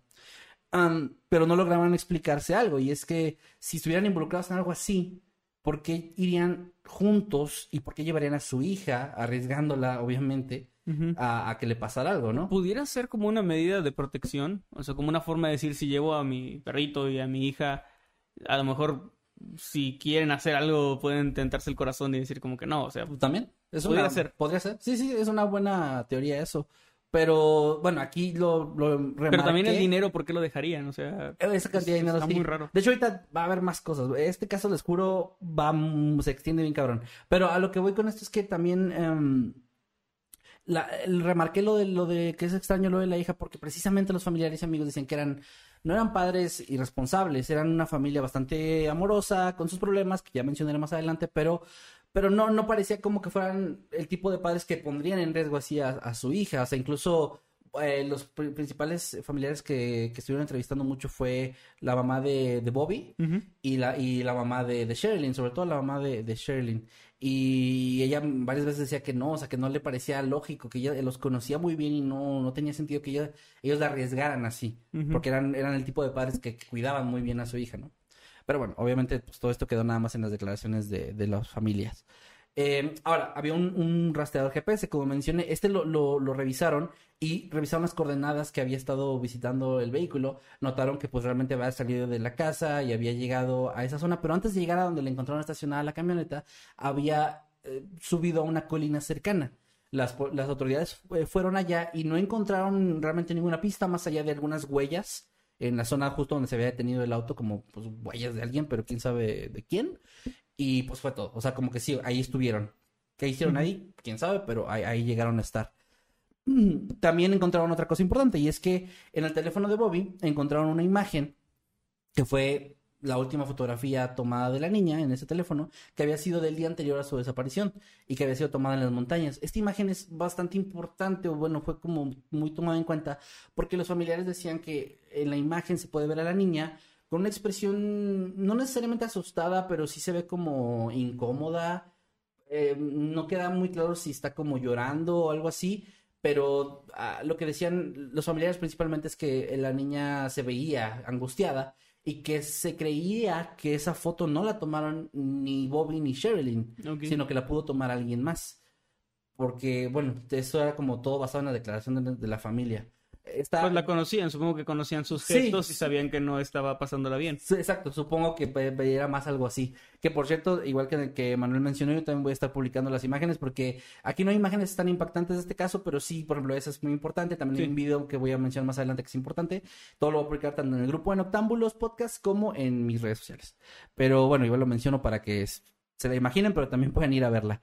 Ahora, em, Mientras autoridades estaban tratando de indagar más sobre la familia, como te había dicho, em, em, entrevistando a los familiares, conocidos, etcétera, se formó un grupo de búsqueda de aproximadamente 300 personas, quienes peinaron la zona circundante buscando cualquier rastro de la familia, pero no encontraron absolutamente nada. Por lo que eventualmente, con el paso de los días, o tal vez las semanas, porque nunca encontré cuánto tiempo exactamente estuvieron buscando, eh, la búsqueda se cerró y el caso se empezó a enfriar. No había muchas pistas. Ahora, la pista, la única pista nueva que se obtuvo en ese tiempo provenía del sistema de vigilancia de la casa, es lo que yo mencionaba. Ahí pudieron ver en un video donde los Jamieson estaban saliendo de su casa el 8 de octubre pues, durante el día, mientras hacían varios viajes de ida y vuelta. Específicamente Bobby y Sherilyn estaban caminando hacia la casa y hacia la camioneta y dando varios viajes. Aquí las autoridades eh, notaron algo extraño y es que tenían un comportamiento que mencionaron como no necesariamente errático, pero sí el término que usaron fue como de si estuvieran en una especie de trance. De hecho, algo que se notó bastante es que en todos estos viajes, que duraron bastante tiempo, no se dirigían la palabra y casi casi era como si sus pasos y sus movimientos fueran metódicos, calculados, como, como un robot o algo similar. Era raro, era como no, no, no, no se dirigían la palabra el uno al otro y ya que lo vean ahí el video que, que lo que voy a estar publicando, pues ustedes van a poder notar esto, pero sí era extraño y eso fue lo que las autoridades rápidamente notaron. En el video también era posible, y otra, otra pista súper importante, ver a Sherilyn en un momento, entre las cosas que estaban subiendo, eh, llevar un maletín color marrón que puso en la camioneta y el cual no se encontraba en la misma cuando las autoridades encontraron el vehículo. Ok, era lo único sea, que faltaba. Era, pues al parecer sí, al parecer lo único notable, porque también la, la calidad del, del video no es tan buena, entonces el maletín sí se, sí se notaba bastante claro. Esto fue muy importante porque la, la policía creyó que esto era una, una pista clave, que tal vez este maletín podía contener también una gran cantidad de dinero y que esto podría llevar un poquito a esa misma especulación de la compra y venta de drogas o alguna compra de algo ilícito, de algo que tuviera que ver pues con un fuertes sumas de dinero. Eh, de hecho, aquí, aquí entra el, el sheriff, que era el, el, del condado de Latimer en ese momento, Israel Beauchamp, eh, que fue el que declaró precisamente esto que acabo de decir ante, ante los medios, que él creía que eso era, era importante, que era una pista vital. Pero, aunque no sabían qué había pasado con la familia, sí lograron averiguar hacia dónde se dirigían. Como dije antes, la razón por la que se encontraban en el condado de Latimer era porque estaban buscando una propiedad en Red Oak al inicio eh, de la investigación, el motivo por el que se querían mudar era pues un misterio, ¿no? De hecho, la familia mencionó que no habían, no habían dicho esto, o sea... Que se quisieran mudar. Ajá, no sabían. Eh, ahí Sherilyn había tenido otro hijo llamado Colin, que ya era un poco más grande y que se había mudado apenas dos meses antes de la casa y dijo que nunca mencionaron querer mudarse. O sea, está algo como nuevo. Y lo descubrieron, de hecho, las autoridades gracias a que hubo un testimonio de un hombre que me parece que trabajaba en una gasolinera y que los vio el día que desaparecieron. O sea, ese mismo día se detuvieron ahí, platicaron con él, le contaron a dónde iban y lo que se iban a hacer y que querían comprar una propiedad, etcétera, y él dio esta declaración a las autoridades, pero él mencionó que ellos se veían completamente normales, una familia feliz, tranquila que iba pues solamente hacer este esta compra, bueno, no necesariamente iban a comprar, iban como estaban A apenas ver, viendo, ajá. terrenos. sí. Ajá, terrenos, es exactamente. Pero bueno, esto de la motivación sale un poco más adelante. Ahora vamos a empezar a hablar de otras cosas. En medio de la investigación, eh, las autoridades descubrieron una gran cantidad de información sobre la familia. Sin embargo, todas las pistas que encontraron y que fueron bastantes, en vez de ayudar a aclarar las cosas, empezaron a formar caminos diferentes. Cada una llevaba hacia una conclusión distinta, hacia una teoría diferente. Les voy a explicar por qué digo esto. Por ejemplo, una de ellas eh, fue mm, un, fue un dato que provino del pastor Gary Brandon, el pastor de la iglesia que la familia frecuentaba. Él mencionó que poco tiempo antes de la, de la desaparición de la familia, tanto Bobby como Sherilyn habían acudido con él muy asustados porque le decían que había presencias sobrenaturales en su casa. O sea, había fantasmas. Y que ya los habían visto, que era, que era muy claro y que Estaban seguros. eh, Sí, estaban siempre seguros. No nada más de que hay fantasmas, sino ya sabían incluso cuántos. Ellos decían que eran entre dos y cuatro espíritus que estaban viviendo ahí y que se alojaban principalmente en el techo. No sé si se referían al ático, pero se referían como al techo de la casa. Y además que también Madison, la, la niña de seis años, tenía contacto con uno de estos espíritus que parece ser el espíritu de un niño, más o menos de la edad de ella, y que ella se comunicaba con él frecuentemente. Ellos no sé cómo llegaron a esta, a esta conclusión porque no lo mencionan, pero estaban bastante seguros de que estas, estos espíritus eran realmente una familia que había vivido en la casa mucho tiempo, ah, mucho tiempo antes y que habían muerto ahí. Las circunstancias no, no se sabían, pero ellos tenían esta, esta idea. Y repito, estaban muy paranoicos con eso. De hecho, en un momento, eh, Bobby le preguntó al pastor si había forma de que el pastor pudiera conseguir balas especiales para dispararle a los fantasmas y, bueno, no matarlos, pero sí... Porque creí que le iba a pedir como que si podía ir a hacer una especie de... No, no le pidieron nunca que fuera a la casa. Nada más, nada más como que fueron a pedir como consejo, apoyo y. y bueno, pues, balas especiales para fantasmas, no sé dónde sacaron eso. En Walmart ahí. Bueno, bueno, es Estados Unidos. Estados Unidos, sí. Las consigues. Sí, sí, sí. Uy, no dudo que alguien venda bal- balas para fantasmas en, en alguna parte de Estados Unidos. Pero bueno, otro detalle súper importante aquí es que también mencionó Bobby que él había leído una Biblia satánica. Y esto, la, esta la había obtenido porque, bueno, no la había obtenido, más bien, él tenía acceso a ella porque Sherilyn la había comprado tiempo atrás. Y, y que él había leído esta Biblia, le tenía miedo y todo esto, pero la había leído solo con la intención de ver si encontraba alguna solución para deshacerse de los espectros que ya los tenían, los estaban atormentando. Nunca mencionan qué hacían, pero sí decían que era algo pues que no podían soportar. Eh, esta Biblia, después ya se supo que no era una Biblia satánica tal cual, sino más bien se mencionó más bien que era una Biblia de bruja. Eh, no sé exactamente qué, cuál es, pero es, esto viene de una declaración de la mejor amiga de Sherilyn. Ahorita explico Como una especie de estos, este... De Wicca. un, un. Darkhold, básicamente, supongo. Sí, o sea, algo pero- así. Pero no no- sé, no sé ni cuál, es que también sé que hay muchos libros de Sí. brujería, pero bueno, no sé cuál era, o sea, nunca lo especifican, pero se maneja la versión en la que es una la Biblia satánica, o sea, la Biblia satánica la que se conoce como la que es la oficial, Ujú. y una Biblia de brujas, o sea, así lo mencionan. Y te digo, esto, esto de la Biblia de brujas lo menciona una, la mejor amiga de Sherilyn, que ahorita explico por qué. Ahora, eh, por eso mencionaba, recuerdan que los Jameson se querían mudar. Bueno, esto parecía eh, explicar un poco que querían alejarse de este, de, de estas entidades o de este, de estos eventos paranormales. Ah, Y su plan era muy extraño porque fuera de su casa tenían un contenedor metálico de estos rojos que se usan como para transportar materiales pesados o en grandes cantidades, para que sea una idea muy clara de los que se ponen en los barcos, por ejemplo. Sí, sí, un contenedor. un contenedor de ese tipo de rojo metálico. Y el plan de ellos era vivir en ese contenedor, pero en una propiedad en Red Oak. O sea, querían vivir dentro de él. Que es un tipo de construcción, o sea, que se puede hacer. Una Sí, de loft, así que con diseños y queda chido. Pero está muy raro. Y está más raro que tenían casa, güey. O sea, tenían una- su casa estaba Igual cerca y- del lago y así. O sea, a lo mejor soy muy mal pensado, pero igual y si andaban en cosas turbias ilegales. Y todo eso de los fantasmas era más como una excusa de, ah, pues nos vamos por esto, que es una estupidez a lo mejor. Bueno, no, porque no Pero- le dijeron a nadie que se iban a ir. Mm, No bueno, usaron ese pretexto. Bueno, con el pastor nada más. de- pero es que ese es el punto. Mm, Ellos ni siquiera estaban diciendo que eso era la razón por la que se querían ir. Eso solo le dijeron. Solamente el pastor lo mencionó. Solamente le dijeron al pastor y el pastor solamente lo dijo a las autoridades o se lo dijo a alguien porque era parte de la Igual era una ¿no? familia que andaba en cosas turbias de drogas y aparte tenían fantasmas en la casa. Eso es lo que le dije a Maggie cuando le estaba contando este caso, güey. Pudiera ser. De que podría ser, o sea, esta, este caso se va por varias teorías, pero yo no descartaría que a lo mejor fueran una con otra. O sea, no, no, no necesariamente una teoría quita por completo la otra. Ahorita explico todo, pero sí está como podría ser. Sí podría ser que estuvieran, o que ellos creyeran que estaban siendo atacados o atormentados por espíritus. Pero bueno, O también consumían y bueno. Eso también es una teoría, Puede de hecho. Eso también es una teoría. Pero ah, ah, voy a irme por partes. En este contenedor que acabo de mencionar, ellos tenían escrito con graffiti varias frases extrañas que Sherilyn había, había puesto en ellas. Les voy a leer algunas. Eh, tres gatos asesinados en la zona. Otra frase. A las brujas no les gusta esto. Otra frase. Gato negro asesinado. Así.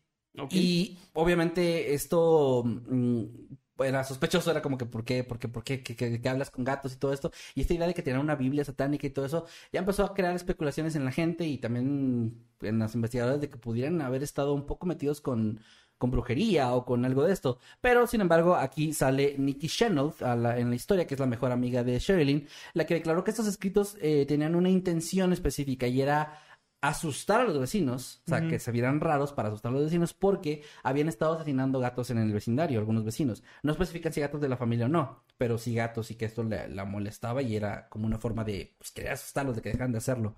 Eh, también mencionó ella misma lo de la Biblia, que ella decía que se habían interesado tiempo atrás en, en la brujería, pero como, como interesado no de que quieran formar parte, sino más bien que estaban leyendo mucho el tema y todo esto. Sí.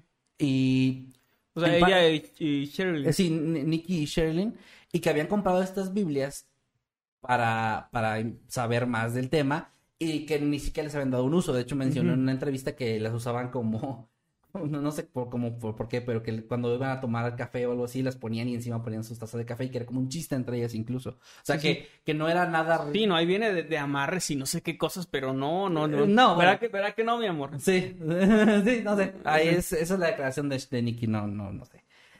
Pero ella decía que pues realmente el interés venía por esa parte. También, de hecho, dijo que, o sea, dijo, va, lo de la brujería no era en serio, pero la casa sí está embrujada.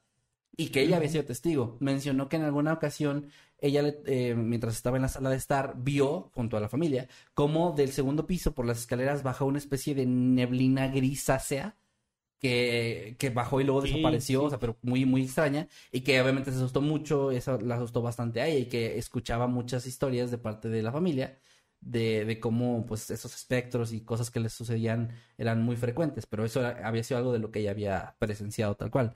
Y estaba bastante, al menos en las entrevistas que dio, estaba bastante convencida de que sí, eh, había fantasmas ahí. Em, bueno, eh, ya, perdón, es que estoy, esta es la parte que les acabo de decir, Sí. de memoria. Ah, bueno, esto, esto también de los fantasmas fue lo que ella explicaba que era lo que, usando lo de la Biblia o el libro este de brujas y que otros conocimientos de brujería que estaban leyendo, empezó a hacer que Sherilyn intentara alejar a los espíritus con esto. Porque, por ejemplo, mencionó que en la casa a veces se podía encontrar notas en, en partes así aleatorias donde venían frases como aléjate Satanás o cosas así de ese tipo, como tratando de, pues sí, de, de espantar Sí. a los espíritus. Ahora, eh, esto, como te decía, provocó que ya la, la gente sí pensara que pudiera tener algo que ver con la, con la brujería, pero hubo una teoría que también surgió, que también era interesante, y es que pensaron que podían estar vinculados con alguna especie de culto. Una afirmación que no salió de la nada. Esta salió específicamente de Connie Cocotan, la madre de Sherilyn, que sostuvo firmemente en varias declaraciones que, que ella creía que se habían involucrado tal vez con un grupo peligroso, como un culto o algo similar, y que estos habían sido los que les habían hecho algo para desaparecerlos, asesinarlos o lo que sea. En ese momento no se sabía qué había pasado con ellos.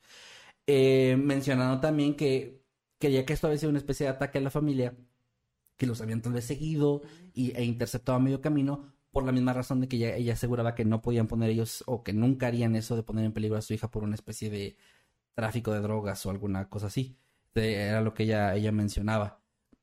Ahora, hablando del tráfico de drogas, esta teoría de que estaban involucrados con compra y venta de, de metafetamina específicamente se sostenía debido a que la familia había cruzado varios problemas económicos muy fuertes en ese tiempo. Te mencioné que no trabajaban sí. y que pues sí, estaban, estaban teniendo problemas ahí con eso. Entonces, esto también era como con una buena motivación para tratar de conseguir dinero de forma más... ¿Y qué tal si el papá no estaba en peligro? ¿Qué tal que él era el peligro? Tal vez, no sé. Puede ser. Tal vez, tal vez, tal vez. Eh, pero bueno, aquí hay otra cosa. Pensaban que, que, que ellos eran también consumidores porque la, la actitud que tenían durante el video, está como trance, este trance extraño y esto de que no saldrán, la policía lo vinculó con, con que podría ser este un efecto de consumir metanfetamina. O sea, ellos decían que tal vez en ese momento de la grabación estaban bastante drogados y que por eso su comportamiento era así. Pero, sin embargo, las autoridades revisaron la casa y no encontraron ningún indicio de que consumieran o que tuvieran ahí drogas o algo. O sea, no, no había nada, o sea, realmente no había, no había nada que pudiera hacer que la teoría avanzara. Sin embargo, esto no descartaba la idea de que pudieran haberse topado con un grupo de criminales relacionado al tráfico de drogas, ya que, como dije, estas, montañas que están en la zona eran eh, bastante famosas por ese tipo de, actos eh, delictivos que se, llevaban a cabo ahí. Incluso la madre de Shirley Lincoln llegó a comentar que en algún punto de 2009 Bobby había acudido con la policía para reportar que alguien en el área local estaba eh, tenía un laboratorio de metanfetaminas y ella creía o mencionó que tal vez esta persona, la que denunció él, pudo haber tenido como alguna especie de, de, odio hacia la familia y tener como esta intención de venganza o algo así, porque pues obviamente alguien que está medio metido en ese mundo también tiene conexiones con mafias, carteles y otras cosas creía, creía ella que podría ser como una venganza por, por estas declaraciones. Por otra parte, Nikki, la mejor amiga de Sharon, había formado parte importante del grupo de búsqueda y en un momento acudió a la policía porque dijo que había recibido una llamada en la que una mujer que proclamaba ser parte de un grupo llamado Los Caballeros Blancos Unidos, un grupo supremacista, le había dicho que tanto Bobby como Sherilyn se habían involucrado con ellos, no especificó cómo, y que ellos eran parte de su hit list, es decir, la lista de personas que tenían que asesinar. Entonces recibió esta llamada y se asustó mucho y fue, pero eh, la llamada fue descartada de la, de la investigación poco tiempo después, porque las autoridades creyeron que esto era una especie de, de bueno, no sé si decirlo broma, pero sí que era alguien, alguien inventando algo. inventando cosas, eh, porque no encontraron ningún vínculo entre la familia y un grupo con ese nombre, ni siquiera encontraron un grupo con ese nombre al parecer, además de que la mujer de la llamada había dado algunos datos que no coincidían con lo que pasó. O sea, datos que la policía no había revelado al público sobre dónde encontraron la camioneta, cosas de ese tipo como claves. No había dicho nada de eso. O sea, como que se había equivocado incluso. Parecía más bien ser alguien tratando de hacer una especie de broma o algo así. Sin embargo, Nicky mencionó en diversas ocasiones que no descartaba la idea de, que un culto estuviera involucrado, ya que incluso un año después de la desaparición de la familia, ella fue al, lugar donde había eh, encontrado la camioneta y que vio ahí cómo había una serie de autos estacionados en fila y había gente y quién sabe haciendo qué pero que parecía que la vieron porque empezó a escuchar que dispararon, no hacia ella, sino como hacia el aire. Y tomó esto como una especie de disparos de advertencia para que escapara y se fue, lo hizo, se fue inmediatamente de ahí. Pero ella sostenía que creía que en esa zona algo estaba pasando con algún grupo oculto o algo similar. Ahora, ahí va otra parte importante. Ahorita mencioné que el matrimonio tenía sus problemas podría decir que como todos los matrimonios, pero no, no, exactamente, porque en la investigación que hicieron en la casa encontraron un detalle importante. Había una carta de 11 páginas escrita por Sherilyn en la cual expresaba mucho odio y resentimiento en contra de su esposo. ¿A quién no ha encontrado una carta de 11 páginas en su contra? no, no sé, pero la encontraron y además aquí un detalle también importante. Sherilyn tenía, bueno, tenía eh, posesión de un arma de calibre pequeño que estaba registrada, por eso lo sabían, y esta arma no estaba en la casa, ni en la camioneta, ni en ningún lado. Como si se lo hubieran llevado eh, ese día, o bueno, no se sabía realmente. Pero la policía, gracias a esto, comenzó a especular, no que ella había sido la que había tenido que ver, sino más bien sospechaban que Bobby, al conocer tal vez esta, estos sentimientos que su esposa tenía de, hacia él de odio y todo este resentimiento grande, había mm, llevado a la familia al bosque, que estaba cercano a donde encontraron la, la camioneta, y había cometido una especie de asesinato y suicidio. Había matado a su esposa y Pero a su ¿por qué, hija. por qué se fueron por, por Bobby y no por ella? O sea... Porque Bobby tenía, bueno, los dos tenían antecedentes de depresión severa, pero él en específico tenía, eh, se había reportado que tenía como problemas de ira. No, había tenido un accidente de autos en 2003 que le, le provocó una, una lesión grave, bueno, no grave, pero fuerte en la espalda, que le provocaba dolor constante y cada que tenía este dolor, él se ponía muy mal y era no agresivo físicamente, pero sí era como un tanto violento. Cambiaba, se podría decir. De hecho, la, la pareja estuvo a punto de separarse poco tiempo antes de todo esto, este problema de la desaparición. Y esto fue gracias, se supo gracias a las declaraciones de la familia que decían que sí. También Sherilyn había tenido problemas de depresión severa gracias a que su hermana había muerto algunos años antes en un, en un accidente eh, como bastante impactante. Y esto la había sumido en una depresión bien cabrona de la cual apenas estaba, apenas estaba así saliendo. Sí. Y este cambio como de actitud le había provocado también problemas con él como de celos extremos. Por ejemplo, eh, Connie mencionó que ella no podía ver a Bobby, ya no lo, ya no hablaba con él desde abril de ese año porque Shailene le tenía prohibido por celos hablar. La amiga. No, no, eh, Connie es la mamá. Ah, ok, ok. ok. Connie es la mamá de Sherilyn. O sea, la propia mamá no le tenía... O sea, digamos que Sherilyn le, le dijo a su mamá, no veas a mi esposo por celos. Y que no hablara con él, que no podía marcarle por teléfono. O sea, ahí es donde te das cuenta que la, la- sí tenían sus problemas eh, no tan normales o no tan, tan leves. Y bueno, esto fue lo que llevó a especular que tal vez ellos, eh, bueno, él más bien específicamente, no sé por qué, pero sí lo mencionan como que él había sido quien había llevado a la familia, como con el pretexto de ir a comprar la propiedad y todo esto, y a medio camino los había bajado, los había matado y bueno, se había suicidado tal vez por la culpa o algo así. Fue una, un- una teoría que se manejó también en todo esto. De hecho, aquí es, es lo que te mencionaba de Colton, que es el hijo de Sherilyn, que él también mencionó que mientras estuvo viviendo con ellos, sí empezaban los problemas como a crecer y crecer y crecer, pero cuando salió, dos meses antes de, de que se desapareciera la familia, se fue a vivir con su papá, y cuando volvió a ver a su mamá, él mencionó que la vio mejor. De hecho, ella estaba yendo al psicólogo, y Nikki, la mejor amiga, mencionó que esta carta tenía una explicación y era que un- era una carta que había escrito como indicación de parte del psicólogo de Como terapia. de- como terapia, que era escribir cuando se sentía, o sea, junto cuando estaban ah, recién que habían peleado, habían tenido una discusión, escribía todo lo que sentía en ese momento como un desahogo y no realmente como, sí, no, no, no había una intención más allá supuestamente y que obviamente se lo había platicado a su amiga y que no, no era como, bueno, como la, la policía pensó que era más bien como una forma de, de que ella expresaba realmente que su matrimonio estaba muy mal y que lo odiaba y todo eso, ¿no? Pero que realmente a lo mejor no estaba tan grave. Que fue algo que también la familia defendió mucho, que el matrimonio tenía sus problemas, pero que no era un matrimonio tan desastroso, tan violento como para que ese fuera lo que, o sea, que hubiera pasado esto, de que alguno asesinara al otro y a la hija. Sí, y bueno, también hay que tener en cuenta que muchas veces no es algo que, que sea tan evidente. O sea, porque si todos También. los matrimonios que tienen o que terminan en asesinatos y eso fueran tan evidentes, eh, creo que se evitarían. O sea, la familia sería como intervendría. Bueno, pero, siempre, güey. Bueno, en, También hay que casos quiero, no. pensar que, que sería así, pero también hay muchos donde no. O sea, ¿cuántas veces no hemos escuchado eso de se veía como una familia normal? O sea, Sí, sí, la sí, persona era súper amable. Digo, o sea, eh, eh, justo, quién sabe qué pasaba realmente ahí. Hay fantasmas aquí Hay también. fantasmas, sí. Este, quién sabe qué pasaba realmente ya dentro de la casa, aunque creo que las declaraciones de Colton ayudaban mucho porque él había vivido apenas dos, o sea, apenas habían pasado dos meses que él no estaba. También era como complicado que en esos dos meses las cosas escalaran a un punto de violencia tan grave. O sea, él decía que no, no había eso. Que de hecho se había ido era precisamente porque los problemas crecieron, pero no a ese punto, ¿no? Pero bueno, esto, eh, esta, esta última cosa que te menciono. Oh, espera. Nos está diciendo que no nos ven, perdón. No sé si habrá algún problema. Ah, aquí. ok. ah, ¿La cámara? ¿Se apagó? ¿Nos escuchan todavía? Eh, sí, nos deben escuchar. ¿Conectaste la cámara? ¿A la luz? Creo que sí. No, güey, no conectas.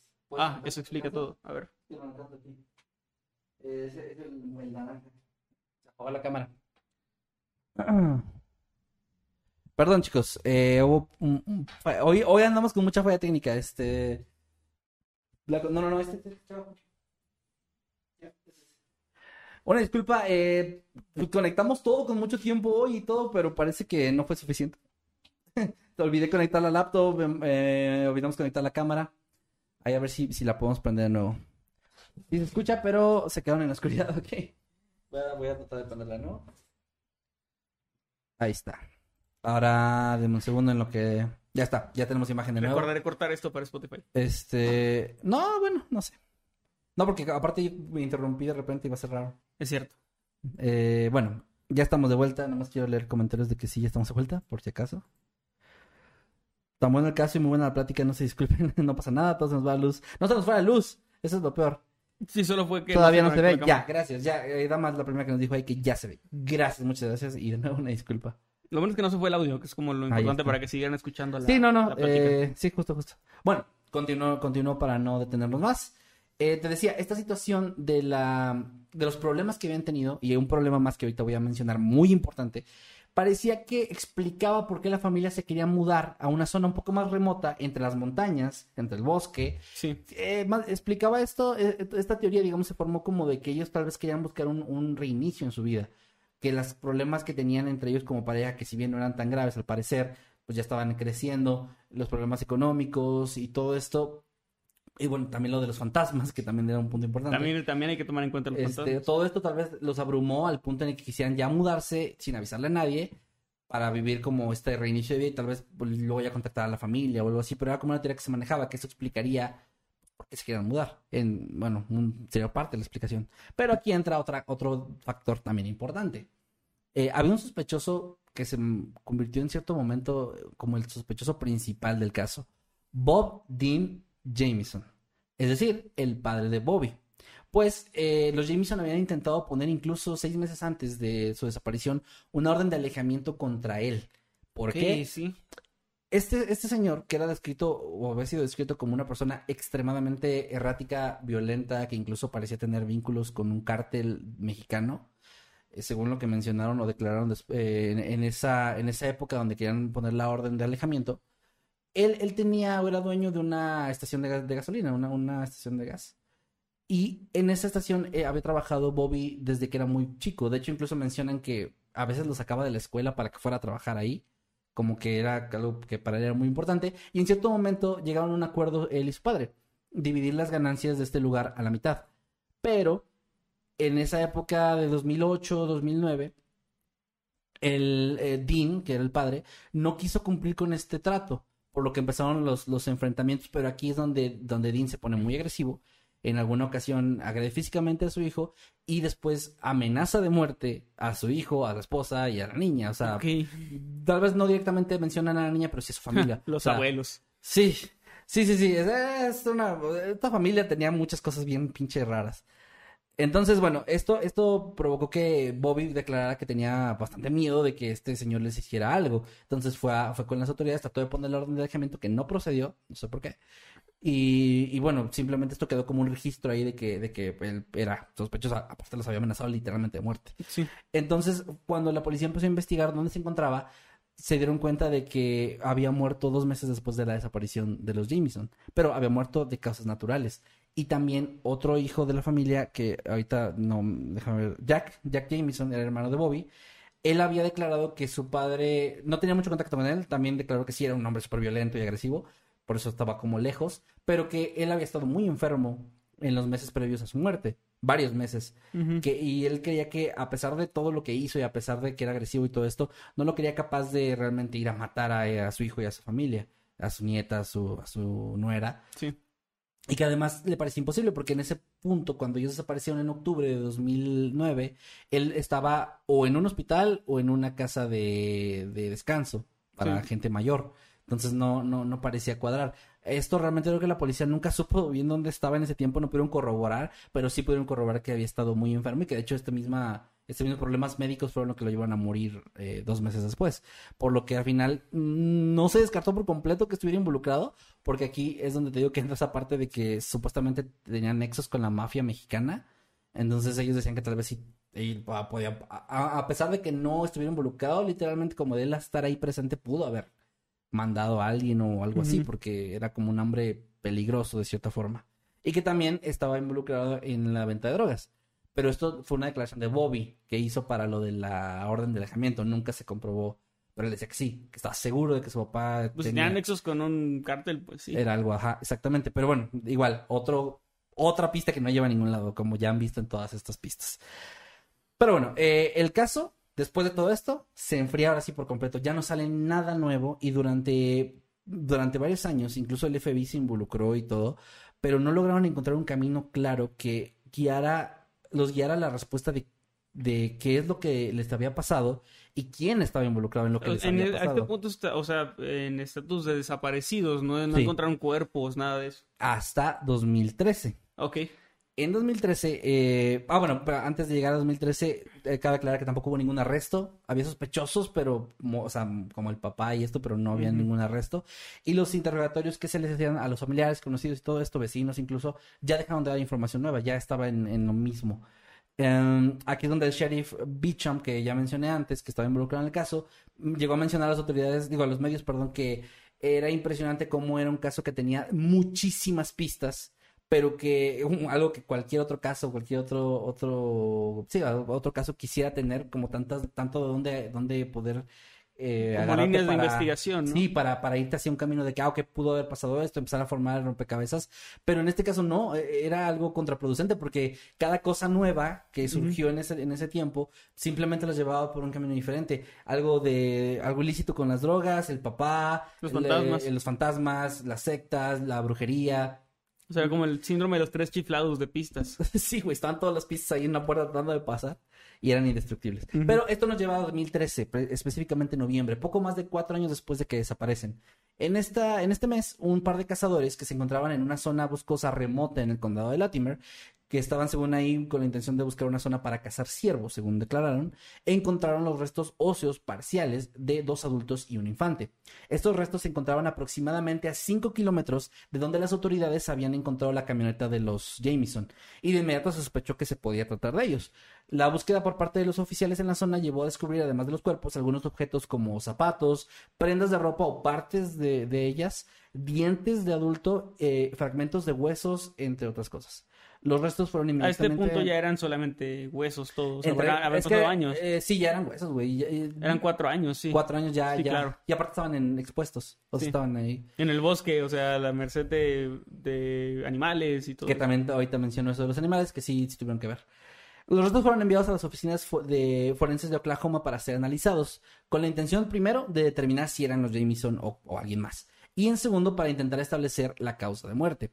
Usando pruebas patológicas antropológicas y forenses, se logró confirmar después de varios meses, en julio de 2014, que sí se trataba de los cuerpos de Bobby Sherilyn y Madison Jameson, o sea, sí eran ellos. Eh, el doctor Joshua Lanter, médico forense a cargo de esto, informó que debido al avanzado estado de descomposición no fue posible conocer la causa y forma de la muerte, aunque no había evidencia de traumatismo, pero los restos estaban incompletos. Incluso encontraron restos de un brazo y de una pierna lejos, o sea, no tan lejos, pero no en el cuerpo, digamos. Sí. Y tampoco se podía descartar por completo que hubiera algún traumatismo, simplemente no, no se encontró. Y otra cosa importante es que encontraron en el cráneo de Bobby, en la parte trasera, un hueco grande del cual tampoco se pudo identificar cuál había sido la causa o cuándo había, se había formado. Porque sí encontraron este, evidencia de daño póstumo provocado por animales del bosque, obviamente. Claro, sí. Igual no podían descartar cosas como muerte por alguna enfermedad, deshidratación o algo similar, o sea, no se sabía. O sea, bien pudieron perderse en el bosque y morir de inanición. Que fue otra teoría que surgió gracias al, al- Cuando los encontraron, surgió esta nueva teoría. Tal vez se perdieron, estaban desorientados, murieron de inanición, de... eh, Bueno, varias causas que te provoca estar ahí en la naturaleza. Pero eh, esta teoría fue más que una cuestión de que porque no había una, una idea clara de qué les pasó. Porque también eh, cuando ya se encontraron los cuerpos, de nuevo empezaron las, las investigaciones, perdón, y los familiares declararon que Bobby había crecido en una zona rural cerca de un bosque. De hecho, no era cazador, pero sí era experimentado en ese tipo de Sabía lugares. moverse. Sabía moverse muy bien. O sea, él era alguien que ya conocía muy bien ese tipo de zonas. Y incluso llegaron a declarar a algunos familiares que les parecía imposible que él llevara a su familia ahí por una razón desconocida, se terminaba perdiendo y, y muriendo. Además, encontraron los cuerpos uno en seguido del otro. Entonces también esto no parecía tener mucho sentido si habían muerto por una razón así. O sea, como que estaban, ah, estaban también eh, boca abajo. Estaban boca abajo y uno tras otro. Entonces, eh, estaban un poco acomodados de cierta forma. Entonces, no, esto era, esto era como que se descartó muy rápido, pero sí se manejó esa teoría de que podían morir de eso. Em, los informes finales concluyeron que las muertes habían ocurrido bajo circunstancias sospechosas y ya.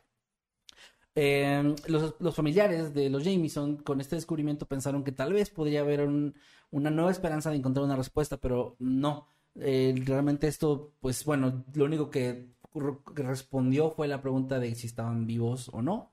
Sí. O sea, si, si estaban en algún lado o, o habían muerto, y pues bueno, sí, sí habían, habían muerto desafortunadamente. De hecho, el día de hoy todavía no ha habido nuevas pistas relacionadas con el caso y se sospecha que este se encuentre ya completamente congelado sin esperanzas de que algún día se conozca la verdad detrás de lo que le pasó a la familia Jameson.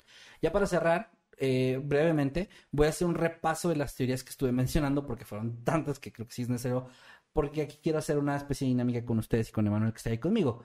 Y es que me digan que de todas estas teorías, ¿cuál creen o opinan que puede ser la más probable? La primera es eh, la que se descartó más rápido, creo. La familia se perdió en un bosque y murió de hipotermia y exposición. Como dije, un escenario poco probable. El clima no había estado extremo. No parecía eh, que tuviera sentido que se bajaran, dejaran sus cosas ahí y se fueran a perder al bosque por alguna razón. Además de que no estaba tan lejos la camioneta de, de donde encontraron los cuerpos. Ni siquiera era una distancia tan grande como para perderse. Otra teoría es que su muerte había sido un, escena- un escenario de asesinato y suicidio, es decir, esto por la carta de Sherilyn, por lo del arma desaparecida. Sin embargo, pues tampoco había grandes indicios de que la violencia o los problemas entre ellos hubieran llegado a un- punto que los llevara a- Además, creo que hubieran encontrado el arma con ellos, ¿no? Porque También. si- Si es un suicidio, se queda ahí. Sí. Por, más Sí, que sí, lo hubieran movido o algo, estaría cerca. Y un arma no se descompone como con el tiempo como un cuerpo. Exactamente, también es un gran punto. Fíjate, eso no lo había pensado, pero pues ahí está también. Ah, Aunque también lo del, lo del asesinato no, ne- no necesariamente hubiera sido con un arma de fuego. Lo del arma se vinculó a esto porque desapareció. Porque no estaba. ajá. Pero pudo haber, o sea, en un caso de que pudiera haber sido así, pudieron haber eh, quien sea que haya asesinado al otro y a la hija. Pero ¿cómo se suicida? forma. Eso es lo que no tengo ni puta idea. Se au- autoahorca. No, se queda ahí hasta que se acuesta ahí hasta que ya. hasta, que- hasta morir de No, de no sé, yo nomás estoy diciendo las teorías que se manejaron.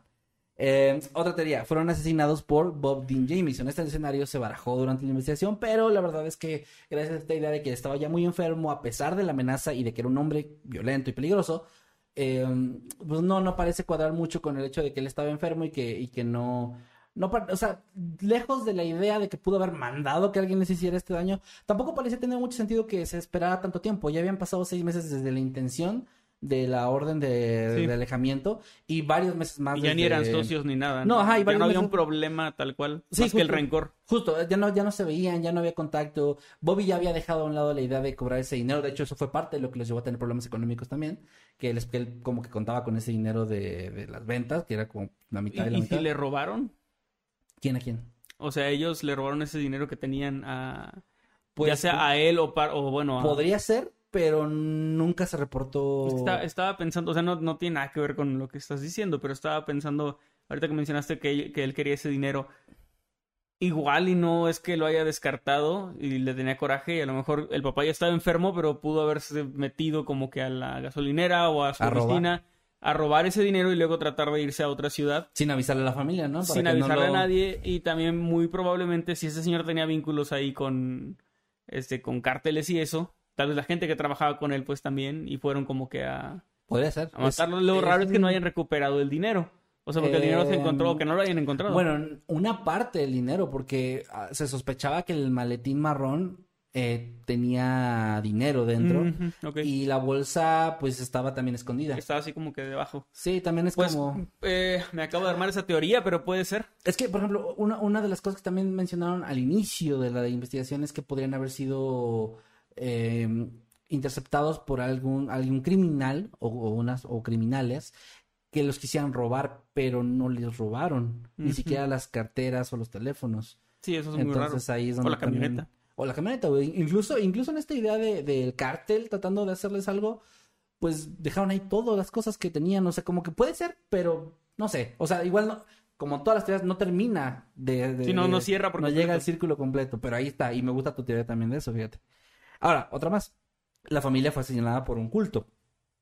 La madre de Shailene, te dije, Connie, fue la que fue la que mantuvo muy viva esta teoría porque ella decía que era lo que creía, que su hija había estado involucrada con esos temas de brujería y todo eso y que ella no la tomaba muy en serio cuando hablaba del tema, pero que sí, ya después de la desaparición le hizo pensar que tal vez pues el, la, esta búsqueda de información, ya sea por la idea de que había fantasmas en su casa o lo que sea, los había llevado tal vez a tener un vínculo con gente peligrosa, que los cultos de ese tipo sí parecían ser algo que había en la zona en, eso, en esos años, o bueno, no sé si actualmente, pero al menos sí fue parte de investigación que, que había cultos que sí se conocía que andaban rondando esa zona. Y tiene sentido también. Te repito que son zonas medio aisladas, montañosas, de bosque. Sí. Sí, también podría haber una conexión ahí.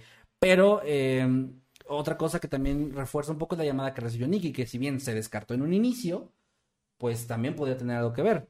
Porque tenía, a pesar de que tenía datos medio equivocados, pues también fue alguien que declaró tal cual que los habían asesinado este grupo supremacista, ¿no? Entonces, quién sabe. Ahora, pasando a la, a la última, eh, la que yo considero la más plausible, es que al menos había drogas involucradas en todo este tema, ya sea tráfico, venta o compra. Consumo. O consumo, sí, compra. Eh, ese es, es, un escenario que es bastante plausible gracias a varios factores. La bolsa de dinero con los 32 mil dólares, que en efectivo, que además es, es, extraño. El comportamiento errático en trance que mostraron en la grabación de, de la cámara de seguridad de la casa. Y eh, el maletín, el, los problemas económicos que tenían. Todo esto, e incluso la idea de mudarse, también podría tener que ver con querer alejarse, o sea, tal vez como sacar una última cantidad fuerte y alejarse, Uh -huh. porque pues no parecía ser, según lo que la gente o los, las personas cercanas a ellos decían, no parecía ser gente pues realmente que se mantuviera en este tipo de temas, o sea, que tuviera incluso un antecedente, pero pues eso no quita la idea de que por problemas económicos quisieran buscar esta salida un poco más fácil, ¿no? Sí.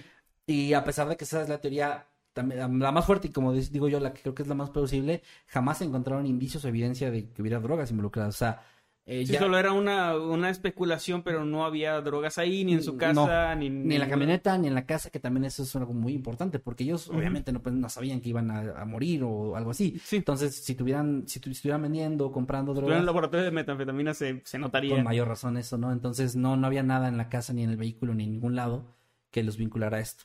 Y quedó también como una teoría más fuerte, si quieres, okay, pero sí. que quedó. Y ahí con eso ya ahora sí cierro el tema, dejando un chingo de caminos para responder esta, esta pregunta, que es, pues, ¿qué les pasó a los Jameson y quién les hizo lo que les hizo? Si es que había algún agente externo involucrado. Y eso se lo dejo a una pregunta abierta tanto a ti, no sé qué quieras opinar de eso, y a la gente que nos está escuchando, ya sea que lo quieran poner en Twitter, aquí en el chat o en el grupo de Noctámbulos Podcast. Ahí también les voy a dejar, como decía, las fotografías de la familia, la camioneta, la zona donde encontraron la camioneta, un par de mapas que les voy a explicar ahí en texto que, que significan, que es lo que les decía, que estuve en Google Maps sacando las rutas y uh -huh. viendo dónde quedaba cada cosa. Estaba yo así como ese meme, güey, de la pared, nada más que en la computadora, sí, sí. conectando los puntos de para esta historia. Pero bueno, ¿tú qué opinas? Eh, pues bueno, la teoría del dinero, pues ya la dije, pero también estaba pensando en el consumo de drogas. Podría haber sido que consumieran durante el viaje y que se intoxicaran, o sea, a tal punto donde tuvieran que orillarse y estuvieran como muy desorientados y se llevaran a la niña sin bajar nada porque estaban como en este trip medio raro, pensando en fantasmas y que ellos creían en eso, bien pudieron como que, no sé, tener un, un ataque ahí medio raro de, de esto de, pues que les pegó, digamos, el, un bad trip, ¿no? Sí, sí, sí que pudieron asustarse tanto que junto a la niña corrieran sin rumbo y, y de si repente se perdieran. se perdieran. estando intoxicados y sí terminaran pues por, por morir de, de, inanición en el bosque, pero con las drogas involucradas, porque es la única forma en la que creo que alguien podría dejar sus cosas, salir erráticamente y, y pues perderse en el bosque sin, o sea, siendo él alguien con, con cierta experiencia. Creo que sí podría tener, uh, o sea, algo que ver con eso. Pues yo también creo que puede ser una buena explicación. ¿Te vas por esa? O yo sea, me iría más por esa. Fíjate que por alguna razón, escuchando todo, o sea, tratando de no descartar ninguna teoría, mi teoría como final sería, creo que sí estaban involucrados con alguna, alguna especie de grupo criminal. Sí creo que había compra y venta de drogas. Yo sí creo que había algo de eso. Y que tal vez esta misma idea de la brujería, de los fantasmas y todo este tema, también estuviera relacionado porque es no sé si estas cosas deberíamos decirlas aquí, pero bueno, lo voy a decir. Es bien sabido, al menos aquí en México, que se, se conoce que muchos grupos delictivos tienen estas creencias fuertes en cosas como certificar la muerte, en este tipo de rituales y cosas así. este, o sea, se habla de eso, pues. Es Sí, algo como que- ciertas figuras, o sea, que representativas, ¿no? Ajá, o sea, se han encontrado varias veces como estos lugares donde que hacen como estos rituales extraños eh, y es algo que se sabe, o sea, es algo que puede tener que ver. Entonces, creo que podría, esta, este mismo grupo criminal podría tener como un vínculo ahí con todo este tema. O sea, que todo se, se una ahí, se, se está como parte de. Por eso decía eso de, de- de que no quitar necesariamente ninguna teoría, pero creo que sí murieron a manos de alguien. Yo sí me voy más por la idea de que los obligaron a detenerse ahí, a- salió algo mal tal vez en este intercambio y pues los terminaron matando. Eso es, al menos lo creo, porque eso también me explicaría un poco también la idea de lo de la niña, o sea, no me suena algo más casual, porque pues sí, o sea, a lo mejor fue simplemente como, pues ya mata a toda la familia y, y, incluso no dejas cabos sueltos, ¿no? Cosas así. No sé, yo me voy más por eso. Es cierto, estaba pensando en eso de que mi teoría del bad trip, o sea, a menos que hicieran consumir a la niña, no tiene tanto sentido que ella no siguiera caminando por otro rumbo. Mm, que, que- que su cuerpo encontraran a un lado, ¿no? Sí, También. que estaban todos como que en filita. Es- Está muy extraño. Pero bueno, muy buen tema. Estos Gracias. últimos temas de Noctámbulos, eh, sin demeritar los anteriores, pero siento que han estado como más densos, como que, no sé, nos hemos a lo Me mejor... ha gustado ahí- mucho, sí. Este, Está, este ha está- sido- está muy chido. de investigar ha sido mi favorito en un buen tiempo. Y de igual, no por demeritar lo que he hecho antes, ni los temas de antes, pero Ujú. Es que fue muy fascinante ir encontrando todo esto que les estoy platicando poco a poco. O Claro. sea, em- empecé viendo este tema para que vean, para que sepan cómo fue. Lo encontré en una página donde ve como varios temas y, y fue un párrafo dos de que, ah, la familia que desapareció y no sé qué. Y, y, y al final así de que, había varias teorías sobre brujería, no sé qué, no sé qué, no sé qué, y ya. Y yo, ah, bueno, está interesante. A ver, vamos a ver qué pedo. Y ya de repente me topé con páginas así de larguísimas. Sobre la Y brujería, ya, ta- sobre... sí, sí, to- to- donde tocaban cada tema como muy a fondo. Traté de hacer chido. como un resumen y una, una, sí, bueno, Muy bien, traté de pues. bien. Ahí queda tu tema. Ahí queda mi tema del día de hoy. Ahí, ahí coméntenme qué opinan. Ahorita pongo la encuesta como quiera. Ojalá que les hayan gustado estos temas, gente. Ya saben que vamos a estar leyendo ahorita sus superchats. Eh, lo que nos hayan dejado en Twitter con el hashtag Noctámbulos Podcast lo vamos a estar leyendo también. Y pues gracias por acompañarnos en un episodio más. En un momento vienen los saluditos y toda esta parte pues mucho más relajada. Correcto. Mi- Mira, voy haciendo la encuesta aquí mientras quieres ver leyendo algunos de los superchats. Voy a agradecerle a de Chapcito, ya que le damos la bienvenida como habitante inmortal. Bienvenido, ahí está todo el contenido que puedes disfrutar. Chapcito, son más de 200 videos eh, inéditos, originales, que no se han publicado pues, de manera pública, valga la redundancia, y los puedes disfrutar por ahí. Muchas gracias. También a X de Manuel que nos manda un superchat de 20 pesitos y dice, cumplí 15, pero eh, no me la pasé bien, ¿cómo ver? Espera, está sin espacios. Cumplí 15, pero no me la pasé bien, pero disfruto sus en vivos. Ay, muchas gracias y pues feliz cumple. Lamento mucho que no haya sido el mejor de todos, pero ya vendrán unos bien chidos. Perdón, ya estoy. Quieres leer el, el último más y ya. Muy bien, también X de Manuel nos manda 20 pesitos, dice, ya no tengo dinero, pero eh, seguiré en sus podcasts. Muchas gracias X de Manuel. No es necesario que tengas dinero para escucharnos y disfrutarlo. Muchas Sí, gracias. muchas, muchas gracias. Aquí, eh, bueno, justo, bueno, voy a leerlo, pero es Crickstar precisamente que está aquí en el chat con nosotros, nos mandó 20 pesos Ujú. y un sticker de Mood, así que muchas gracias Crickstar. Gracias. Por ahí, ahí escuchando. Gracias, Crickstar, te amo. Eh, Luis Gardea nos mandó 20 pesos, muchas gracias, y dice, ¿podrán mandar saludos a César, mi hermano y a mí? Claro que sí. Ah, sí. Saludos para Pensé Luis que eran César. tres personas, no, es César, mi hermano, o sea, César y el Luis, pues. Saludos a Luis y a César con mucho cariño aquí desde saludos, desde las oficinas de producciones Mundo Creepy. O sea, mi casa. O sea, la casa de Kevin. un saludo. O sea, el cuarto de Kevin. Eh, sí, sí, pero sí. sí. Eh, también acá la gallina Fantasma Sin Cejas que está cumpliendo 13 meses como habitante inmortal. Muchas gracias por el apoyo. Y dice, voy a aprovechar mi mensaje gratis para decirle a Kevin que gracias a él, ahora Dante Maker y yo somos el ship más relevante del fandom. Damn. Órale. Ok, pues a ver cómo termina eso. Vamos a ver. Y pues un saludo a Gallino Besto Maker sin cejas. O sea, Dante Maker con nuevo nombre, supongo. Ajá. Dice, salúdenme, volví a robar la tarjeta de mi mamá. no hagas eso. No hagas eso, por favor.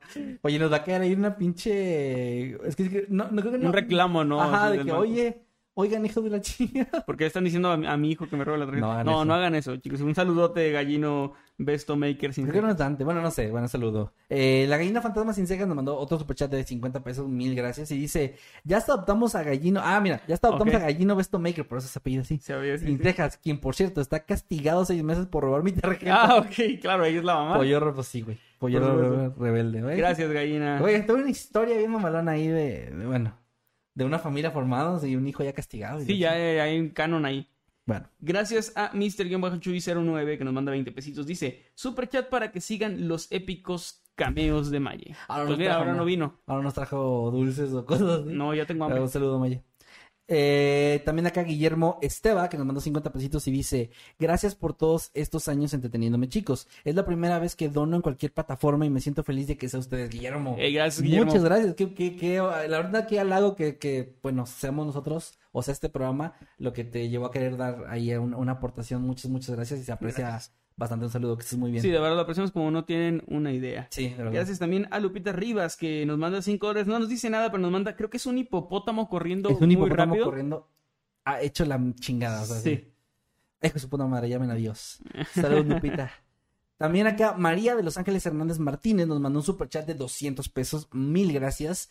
Y dice, hola chicos, excelente contenido. Amo todas sus historias y siempre espero con ansia sus historias originales. Hablando de eso, Mañana, sábado, Mañana y todos los sábados a las 8 de la noche va a haber una nueva creepypasta original como las de antes narradas, ya sea por Kevin, ya sea por mí, tal vez por los dos, no sabemos. ¿Quién sabe? Pero Tal vez vuelven- vamos a poner a narrar a Jimmy. Lo anunciamos en redes, lo anunciamos en a, a Jimmy, lo anunciamos en Community, pero pues lo anunciamos también aquí de una vez que van, van a volver las historias eh, clásicas o con el formato clásico del Cada canal. sábado, sí. Cada sábado a las 8 mañana se estrena la primera de esta nueva temporada, digamos, de Creepypastas, Así es. que regresan al canal junto con los personajes, o sea, nosotros, que somos Kevin y Emanuel, personajes creados por Maskman y Nightcrawler para parecer personas más normales. Más normales. Sí, sí, sí. Y también terminó el, el mensaje diciendo, podrían saludarme con voz de narrador de antemano. Muchas gracias por tantos videos tan buenos. Primero que nada. María, gracias por tu mensaje, se aprecia mucho, qué, qué lindas palabras. Y pues vamos. Gracias también a la gallina Güey, fantasma. que la saludemos con voz Ay, narrador. discúlpame, me equivoqué. Hola, ¿qué tal? Buenos días, tardes o noches. Los saludos a su amigo Nightcrawler. Y su amigo Masketman. Y este es un saludo muy especial para María de los Ángeles Hernández Un Martínez. saludo muy, muy, muy grande, que estás de lo mejor. Y gracias de nuevo por tus palabras tan bonitas. Nos motivan muchísimo. Gracias. Saludos. Ahora sí. Y, ah, bueno, ahora sí, perdón. La gallina fantasma sin cejas nos manda 50 pesitos. Muchísimas gracias. Y dice, ¿cómo no va a lastimar a nadie con sus fetiches? Muchos integrantes de mi familia han muerto. Mi hijo está asustado. Qué irresponsable más que man. Güey, ¿yo qué? O sea, me refería a personas, o sea... Ah, o sea, O bueno, sea, es que, a ver, o sea... insultando a nuestro público. No, más- no, más bien, dije que ese güey no lastimaba a ninguna persona con sus... Porque estaba, a ver, no era un asesino de gallinas. No estaban investigando asesino No, pero, gallinas. pero, pero instaba a que asesinaran a las gallinas. Ah, bueno, y eso está mal, y qué pinche loco, y sí, güey, yo estoy de acuerdo, pero lo que estoy diciendo es de que para la investigación no era relevante. O sea, asesinar, asesinar a una gallina no es lo mismo que asesinar a una persona, o sea, no, no vamos a investigar. a alguien porque no tiene el mismo valor, dice. No, no, ya, No, pues está ya bien. mejor me callo. La gallina fantasma, yo te apoyo. Yo te elijo, pensé que ibas a decir. La- mis piernas nos dejaron 20 pesitos, muchas gracias. Y dice a las pompitas de Nightcrawler y yo, best ship. Es cierto. Tus, pues sí, tus, tus pompitas de mis piernas. supongo. Sí, sí, jala, sí. Ha pasado. Este, la gallina fantasma sin cejas. La gallina fantasma sin cejas de nuevo nos manda 20 pesitos. Dice: Quisieras Dante Maker y yo Besto Ship. Ah, ya Ah, están mira, peleando. está- Están peleando yo Ship. Con Síganse peleando, nuevo. eh. O sea, ustedes. De nuevo, güey, cada semana va a ser así, Si ustedes aviéntense billetes Y tú y peleando. yo ahí. Bueno, eh, Sandra Xiong está cumpliendo cinco meses como habitante inmortal. Gracias, Sandra. Gracias. Y dice, mañana es mi cumpleaños. Ah, felicidades. Me Claro saludan sí. con voz de narrador. Claro que sí. Hola, ¿qué tal? Buenos días, tardes o noches. Los saludo a su amigo Nightcrawler. Y su amigo Masketman. Y este es un saludo súper especial por su cumpleaños para Sandra Xiong. Pásatela de lo mejor, como siempre les decimos. Come mucho pastel, pide muchos regalos y a quien no te regalo, lo corres de la Y muchos deseos también. Muchos deseos también. Que estés muy bien, Sandra. Un abrazo. No siempre se tiene un deseo gratis al año. Mm, No. Pero mensajes gratis de, de, de- de miembros sí cada mes. Ah, eso sí. Eh. Adriana Ramos nos manda 5 dólares y dice, Emanuel, usted hace doblaje para novelas coreanas. Vi el doblaje de una novela y la voz era muy parecida a la suya. Güey. Pues si me pueden decir de qué novela y de qué personaje para, para ver, para ver. en doblaje wiki quién es. Sí, Alex quién. Tal vez, a lo mejor. Güey, tú saliste en... O sea, hiciste doblaje en, en mi villano favorito, ¿no? Ahí haces este güey al, al villano este, el Vector. Ay, no sé, nunca vi mi villano favorito, pero ¿sale Alex Intec? Sí, sale, sí. Bueno, está, está en el camino hacia el dorado. Ah, sí, es este Miguel. ¿Qué frase dice? Eh, no me acuerdo. No tiene frases creo que tan icónicas. Bueno, pero sí. Nada más lo de la guitarra. Vamos a, vamos a ver, este, a escuchar, perdón, si nos puedes decir, Adriana Ramos, quién es, cuál es esa novela coreana y, y qué personaje es, para ver si sí se parece. Ibáñez nos mandó 1900 pesos colombianos. ¿Sí? Muchas gracias y nos manda un, un sticker guiñando el ojito. Muchas, muchas gracias, Ibáñez. Gracias, Eh, Ibáñez. Comenta más. Tú sabes por qué. Eh, dale, dale. También Carolina Aguilar ya tiene 12 meses, un año como habitante inmortal y dice saludos desde Texas, chicos. Saludos, un Saludos. saludote hasta allá. Un saludo. Ay, qué bonito se ve tu, tu Champs de Sí, con corbatita. Eh, la, ah, la dama de blanco, no, perdón. Es que viene el mensaje. No, Estefanía González, nada, bueno. No, dama jamás, no, no jamás se suscribió. Estefanía González eh, se unió como habitante infernal. Estefanía, gracias por ese apoyo. Ojalá que te Gracias. emotes que ahora vas a poder spamear por ahí. Y un abrazo. Y gracias también a Chris que le damos la bienvenida como habitante infernal. Gracias Chris y pues disfruta ahí de los emojis y todo. También Alexis Magdaleno, que nos mandó 100 pesos. Mil gracias, Alexis.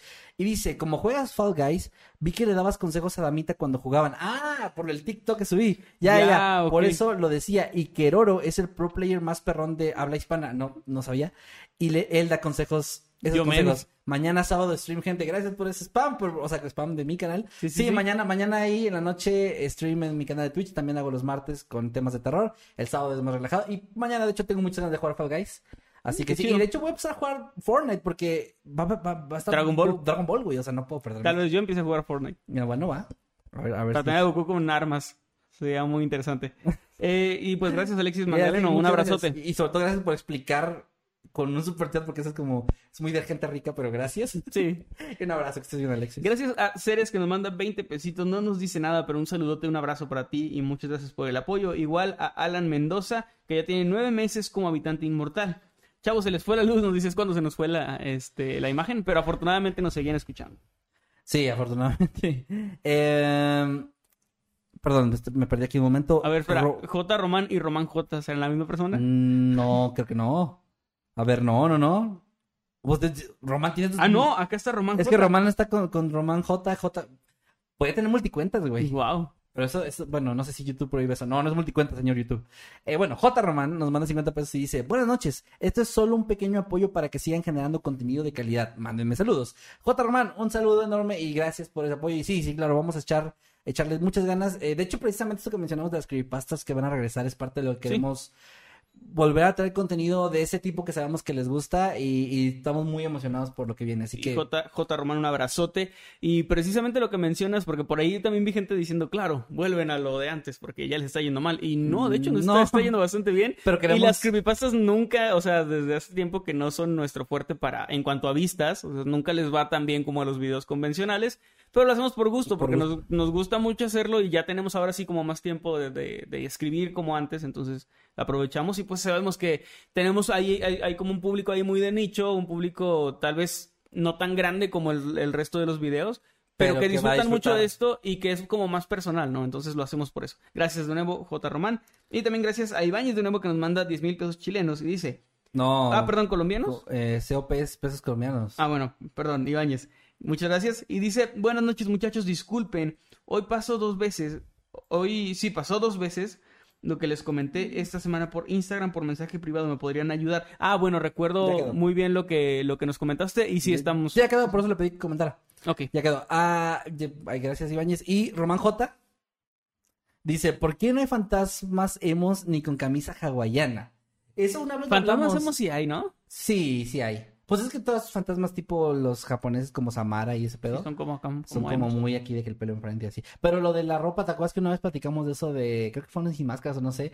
Dicen que me da miedo morirme cuando uso mis crocs. Ah. Porque si, mi- si mi fantasma tiene mi ropa. Y luego vas a tratar de hacer ruido en, el, en o sea, en los pisos de madera y no se va a escuchar. Crocs. No se va a escuchar, va a ser muy Sí, suave. Sí, no, de- de- de- voy a- o sea, voy a tratar de usar los trucks menos. O cuando estoy haciendo cosas peligrosas. Yo ya que no los uses nunca, pero... Son muy cómodos, güey. No sabes lo que te estás perdiendo. Pero bueno, Roman, un abrazo. Gracias por el superchat. Y Gracias, nos vuelve a mandar otro. Lo voy a leer una vez. Que dice: Kevin, casi nadie sabe de qué trató tu tema. El chisme en el chat se puso mejor. Hubo de todo. Todo una hora. No, no, no nos dimos cuenta, o sea. no, pues no. y también luego se fue la- lo de la cámara de imagen y así, pues, pues, pues bueno. Ahí luego ven otra vez el episodio. Y Gracias, Román, por el superchat. Igual la gallina fantasma sin cejas nos manda 50 pesitos, gracias, dice. Las gallinas somos seres vivos y tenemos derechos, merecemos respeto y que nuestros asesinatos no queden impunes. Estoy de acuerdo completamente. Yo también. yo Estoy de acuerdo, no como este monstruo que tengo frente a mí. Bueno, sí soy un monstruo, pero, por- pero no por esa razón. Gracias, gallina fantasma. Solo mi imagen es monstruosa. das cuenta que es una gallina fantasma, quiere decir que también pues fue probablemente pero asesinada. sí, a ver, ya, son... O sea, ¿cómo moriste gallina fantasma? No me digas que fuiste una víctima del... del ¿Cómo era? Chicken Freak. Ay, Dios mío. Gente que se hace una gallina y tu última imagen es un pendejo todo excitado. Ahí, Con tu muerte, manos-. Sí, con tu muerte, manoseándose. Entonces, mientras tu cuerpo sigue revoloteando por La ahí. primera, la primera, sí, la primera gallina no se dio cuenta. Eran, eran pollos de gallina, no sé, pero la primera no se dio cuenta, güey, porque pues el güey no se excitaba hasta ver eso. Pero si, si, si gallina fantasma era la segunda, tercera o así, ¿Cómo, ya lo vio. cómo habrá llegado a eso el Chicken Freak? O sea, el güey de repente, Era de rancho. de repente se le ocurrió que estaría chido o, o que le excitaría ver eso. Pues a lo mejor lo vio un día y digo, ay, cabrón, ¿qué, qué es eso entre mis A lo piernas? mejor la, la morra que le gustaba así del rancho contigo estaba como que decapitando gallinas. Y pensó, "Mm, tal vez no es que ella me guste, tal vez me gusta que decapiten gallinas. Y, y, y a lo mejor sí le gustaba a ella, pero él se fue por otro lado. Y le funcionó. Y le funcionó. Sí, bueno. Bueno, eh, Adriana Ramos nos mandó también un superchat de 5 dólares. Mil gracias, Adriana. Y dice la novela, ah, mira, se llama La sonrisa dejó tus ojos. Es la voz del protagonista, güey. Ya tiene La sonrisa dejó tus ojos. Le voy a preguntar a, a Crickstar. Ah, ella bueno. debe conocerla. Ok. ¿Está en Netflix? Bueno. Pues ahí búscala así. Y Nacha Creepy nos manda un mensaje de miembro que está cumpliendo 24 meses eh, como militante inmortal y dice: Me voy despidiendo, ya que al cumplir los dos años dejaré de ser miembro, pero me encantó su contenido. Los extrañaré, Gracias. extrañaré, perdón, al irme de ser miembro. Nacha, muchas gracias por esos dos años, wow. Dos años. De apoyo ahí como, como miembro del canal, se aprecia bastantísimo. Y pues acá como que ya te, te vemos eh, cuando estás comentando y todo Claro. eso. Muchas, muchas gracias por el apoyo. Un abrazo. Muchísimas gracias, Nacho. Acaba de llegar otro justo, mira. Otro que dice... la gallina fantasma nos mandó un 20 pesos y dice, no se burlen de mi muerte. Bueno, ya. No me pero- estaba burlando, solo estábamos diciendo lo que pudo haber O pasado. sea, teorizábamos como so- sobre cómo, cómo se moriste. Sí, Eh, eh, déjame ver entonces en Twitter el hashtag Noctambulos Podcast Ay, perdón. para ver ya no qué- vi los resultados de la votación y pensé que Meme me los iba a mandar, pero no le pedí y se me fue el pedo.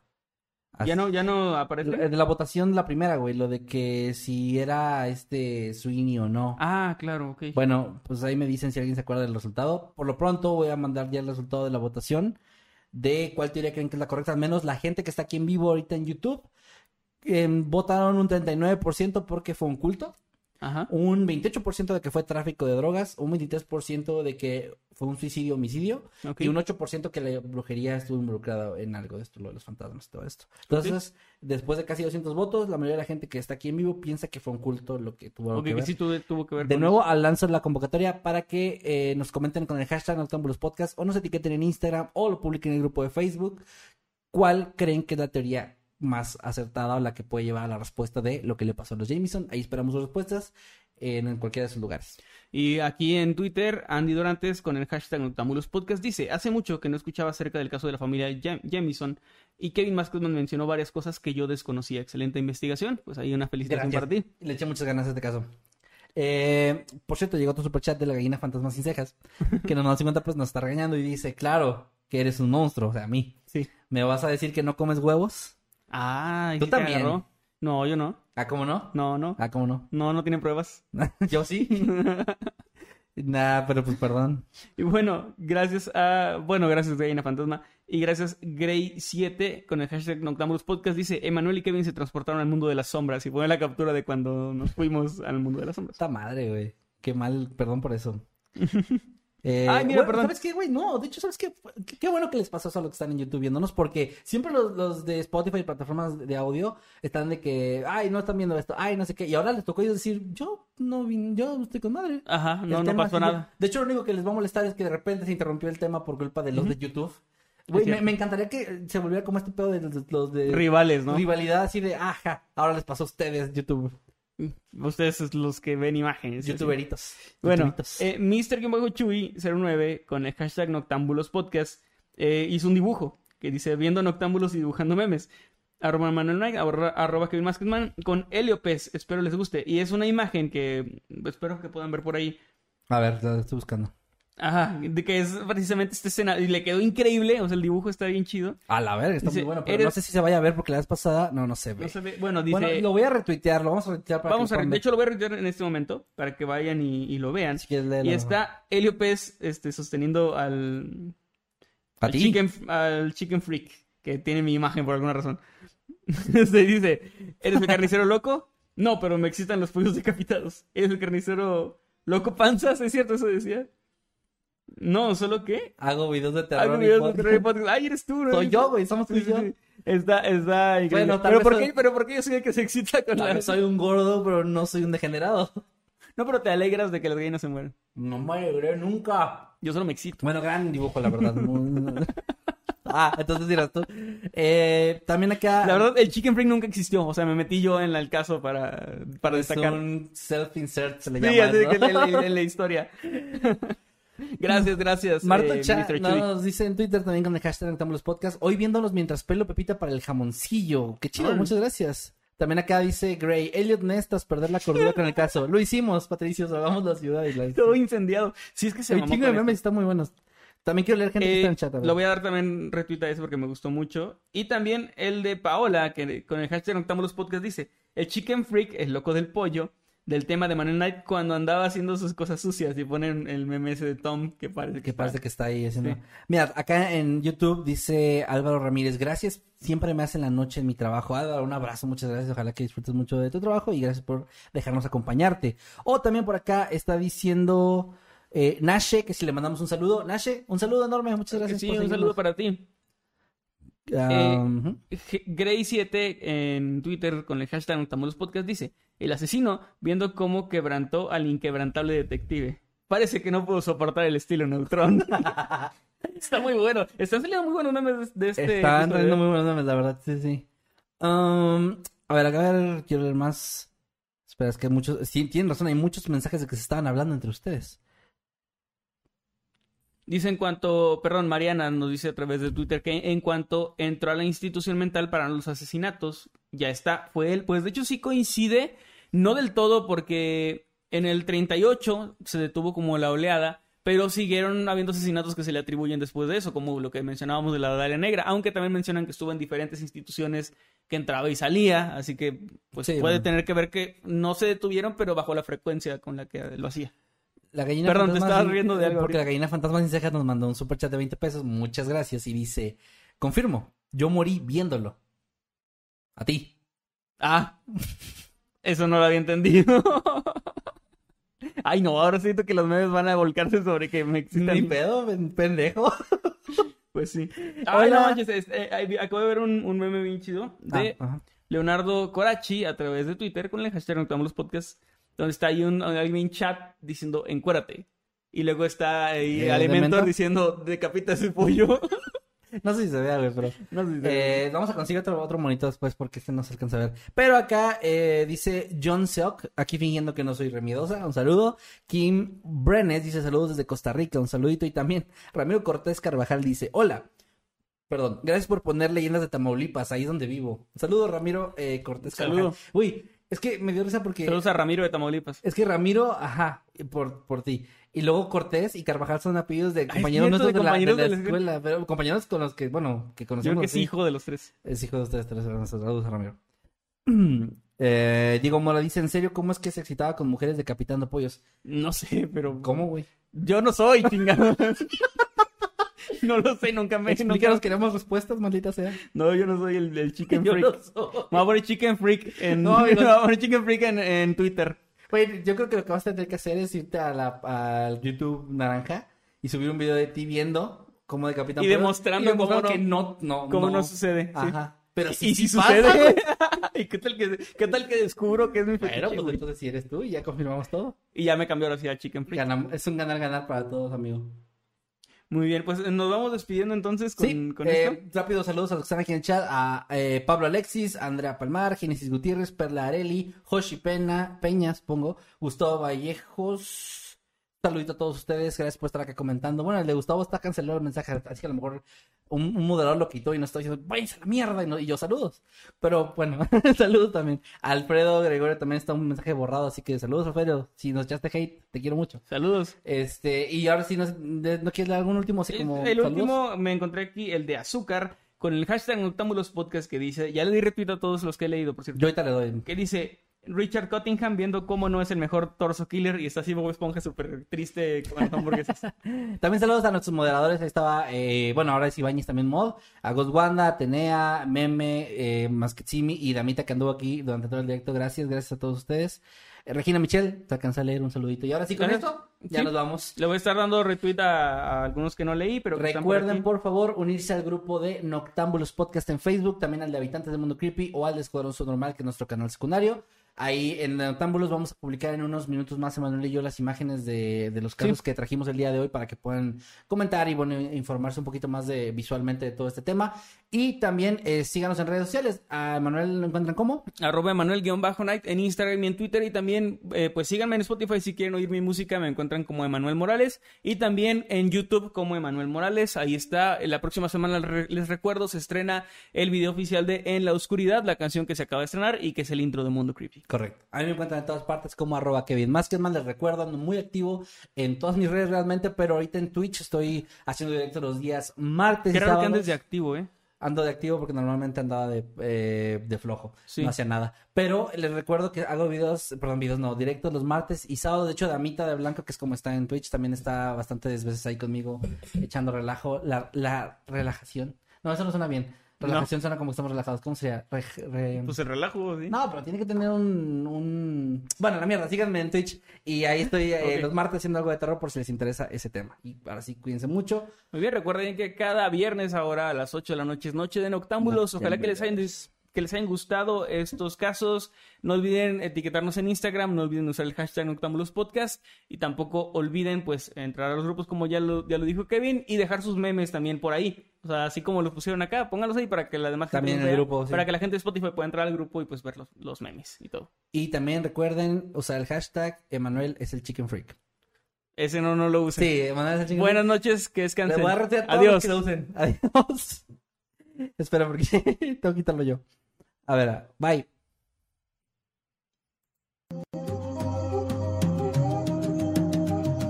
Hashtag Emanuel es el chicken freak. No. No.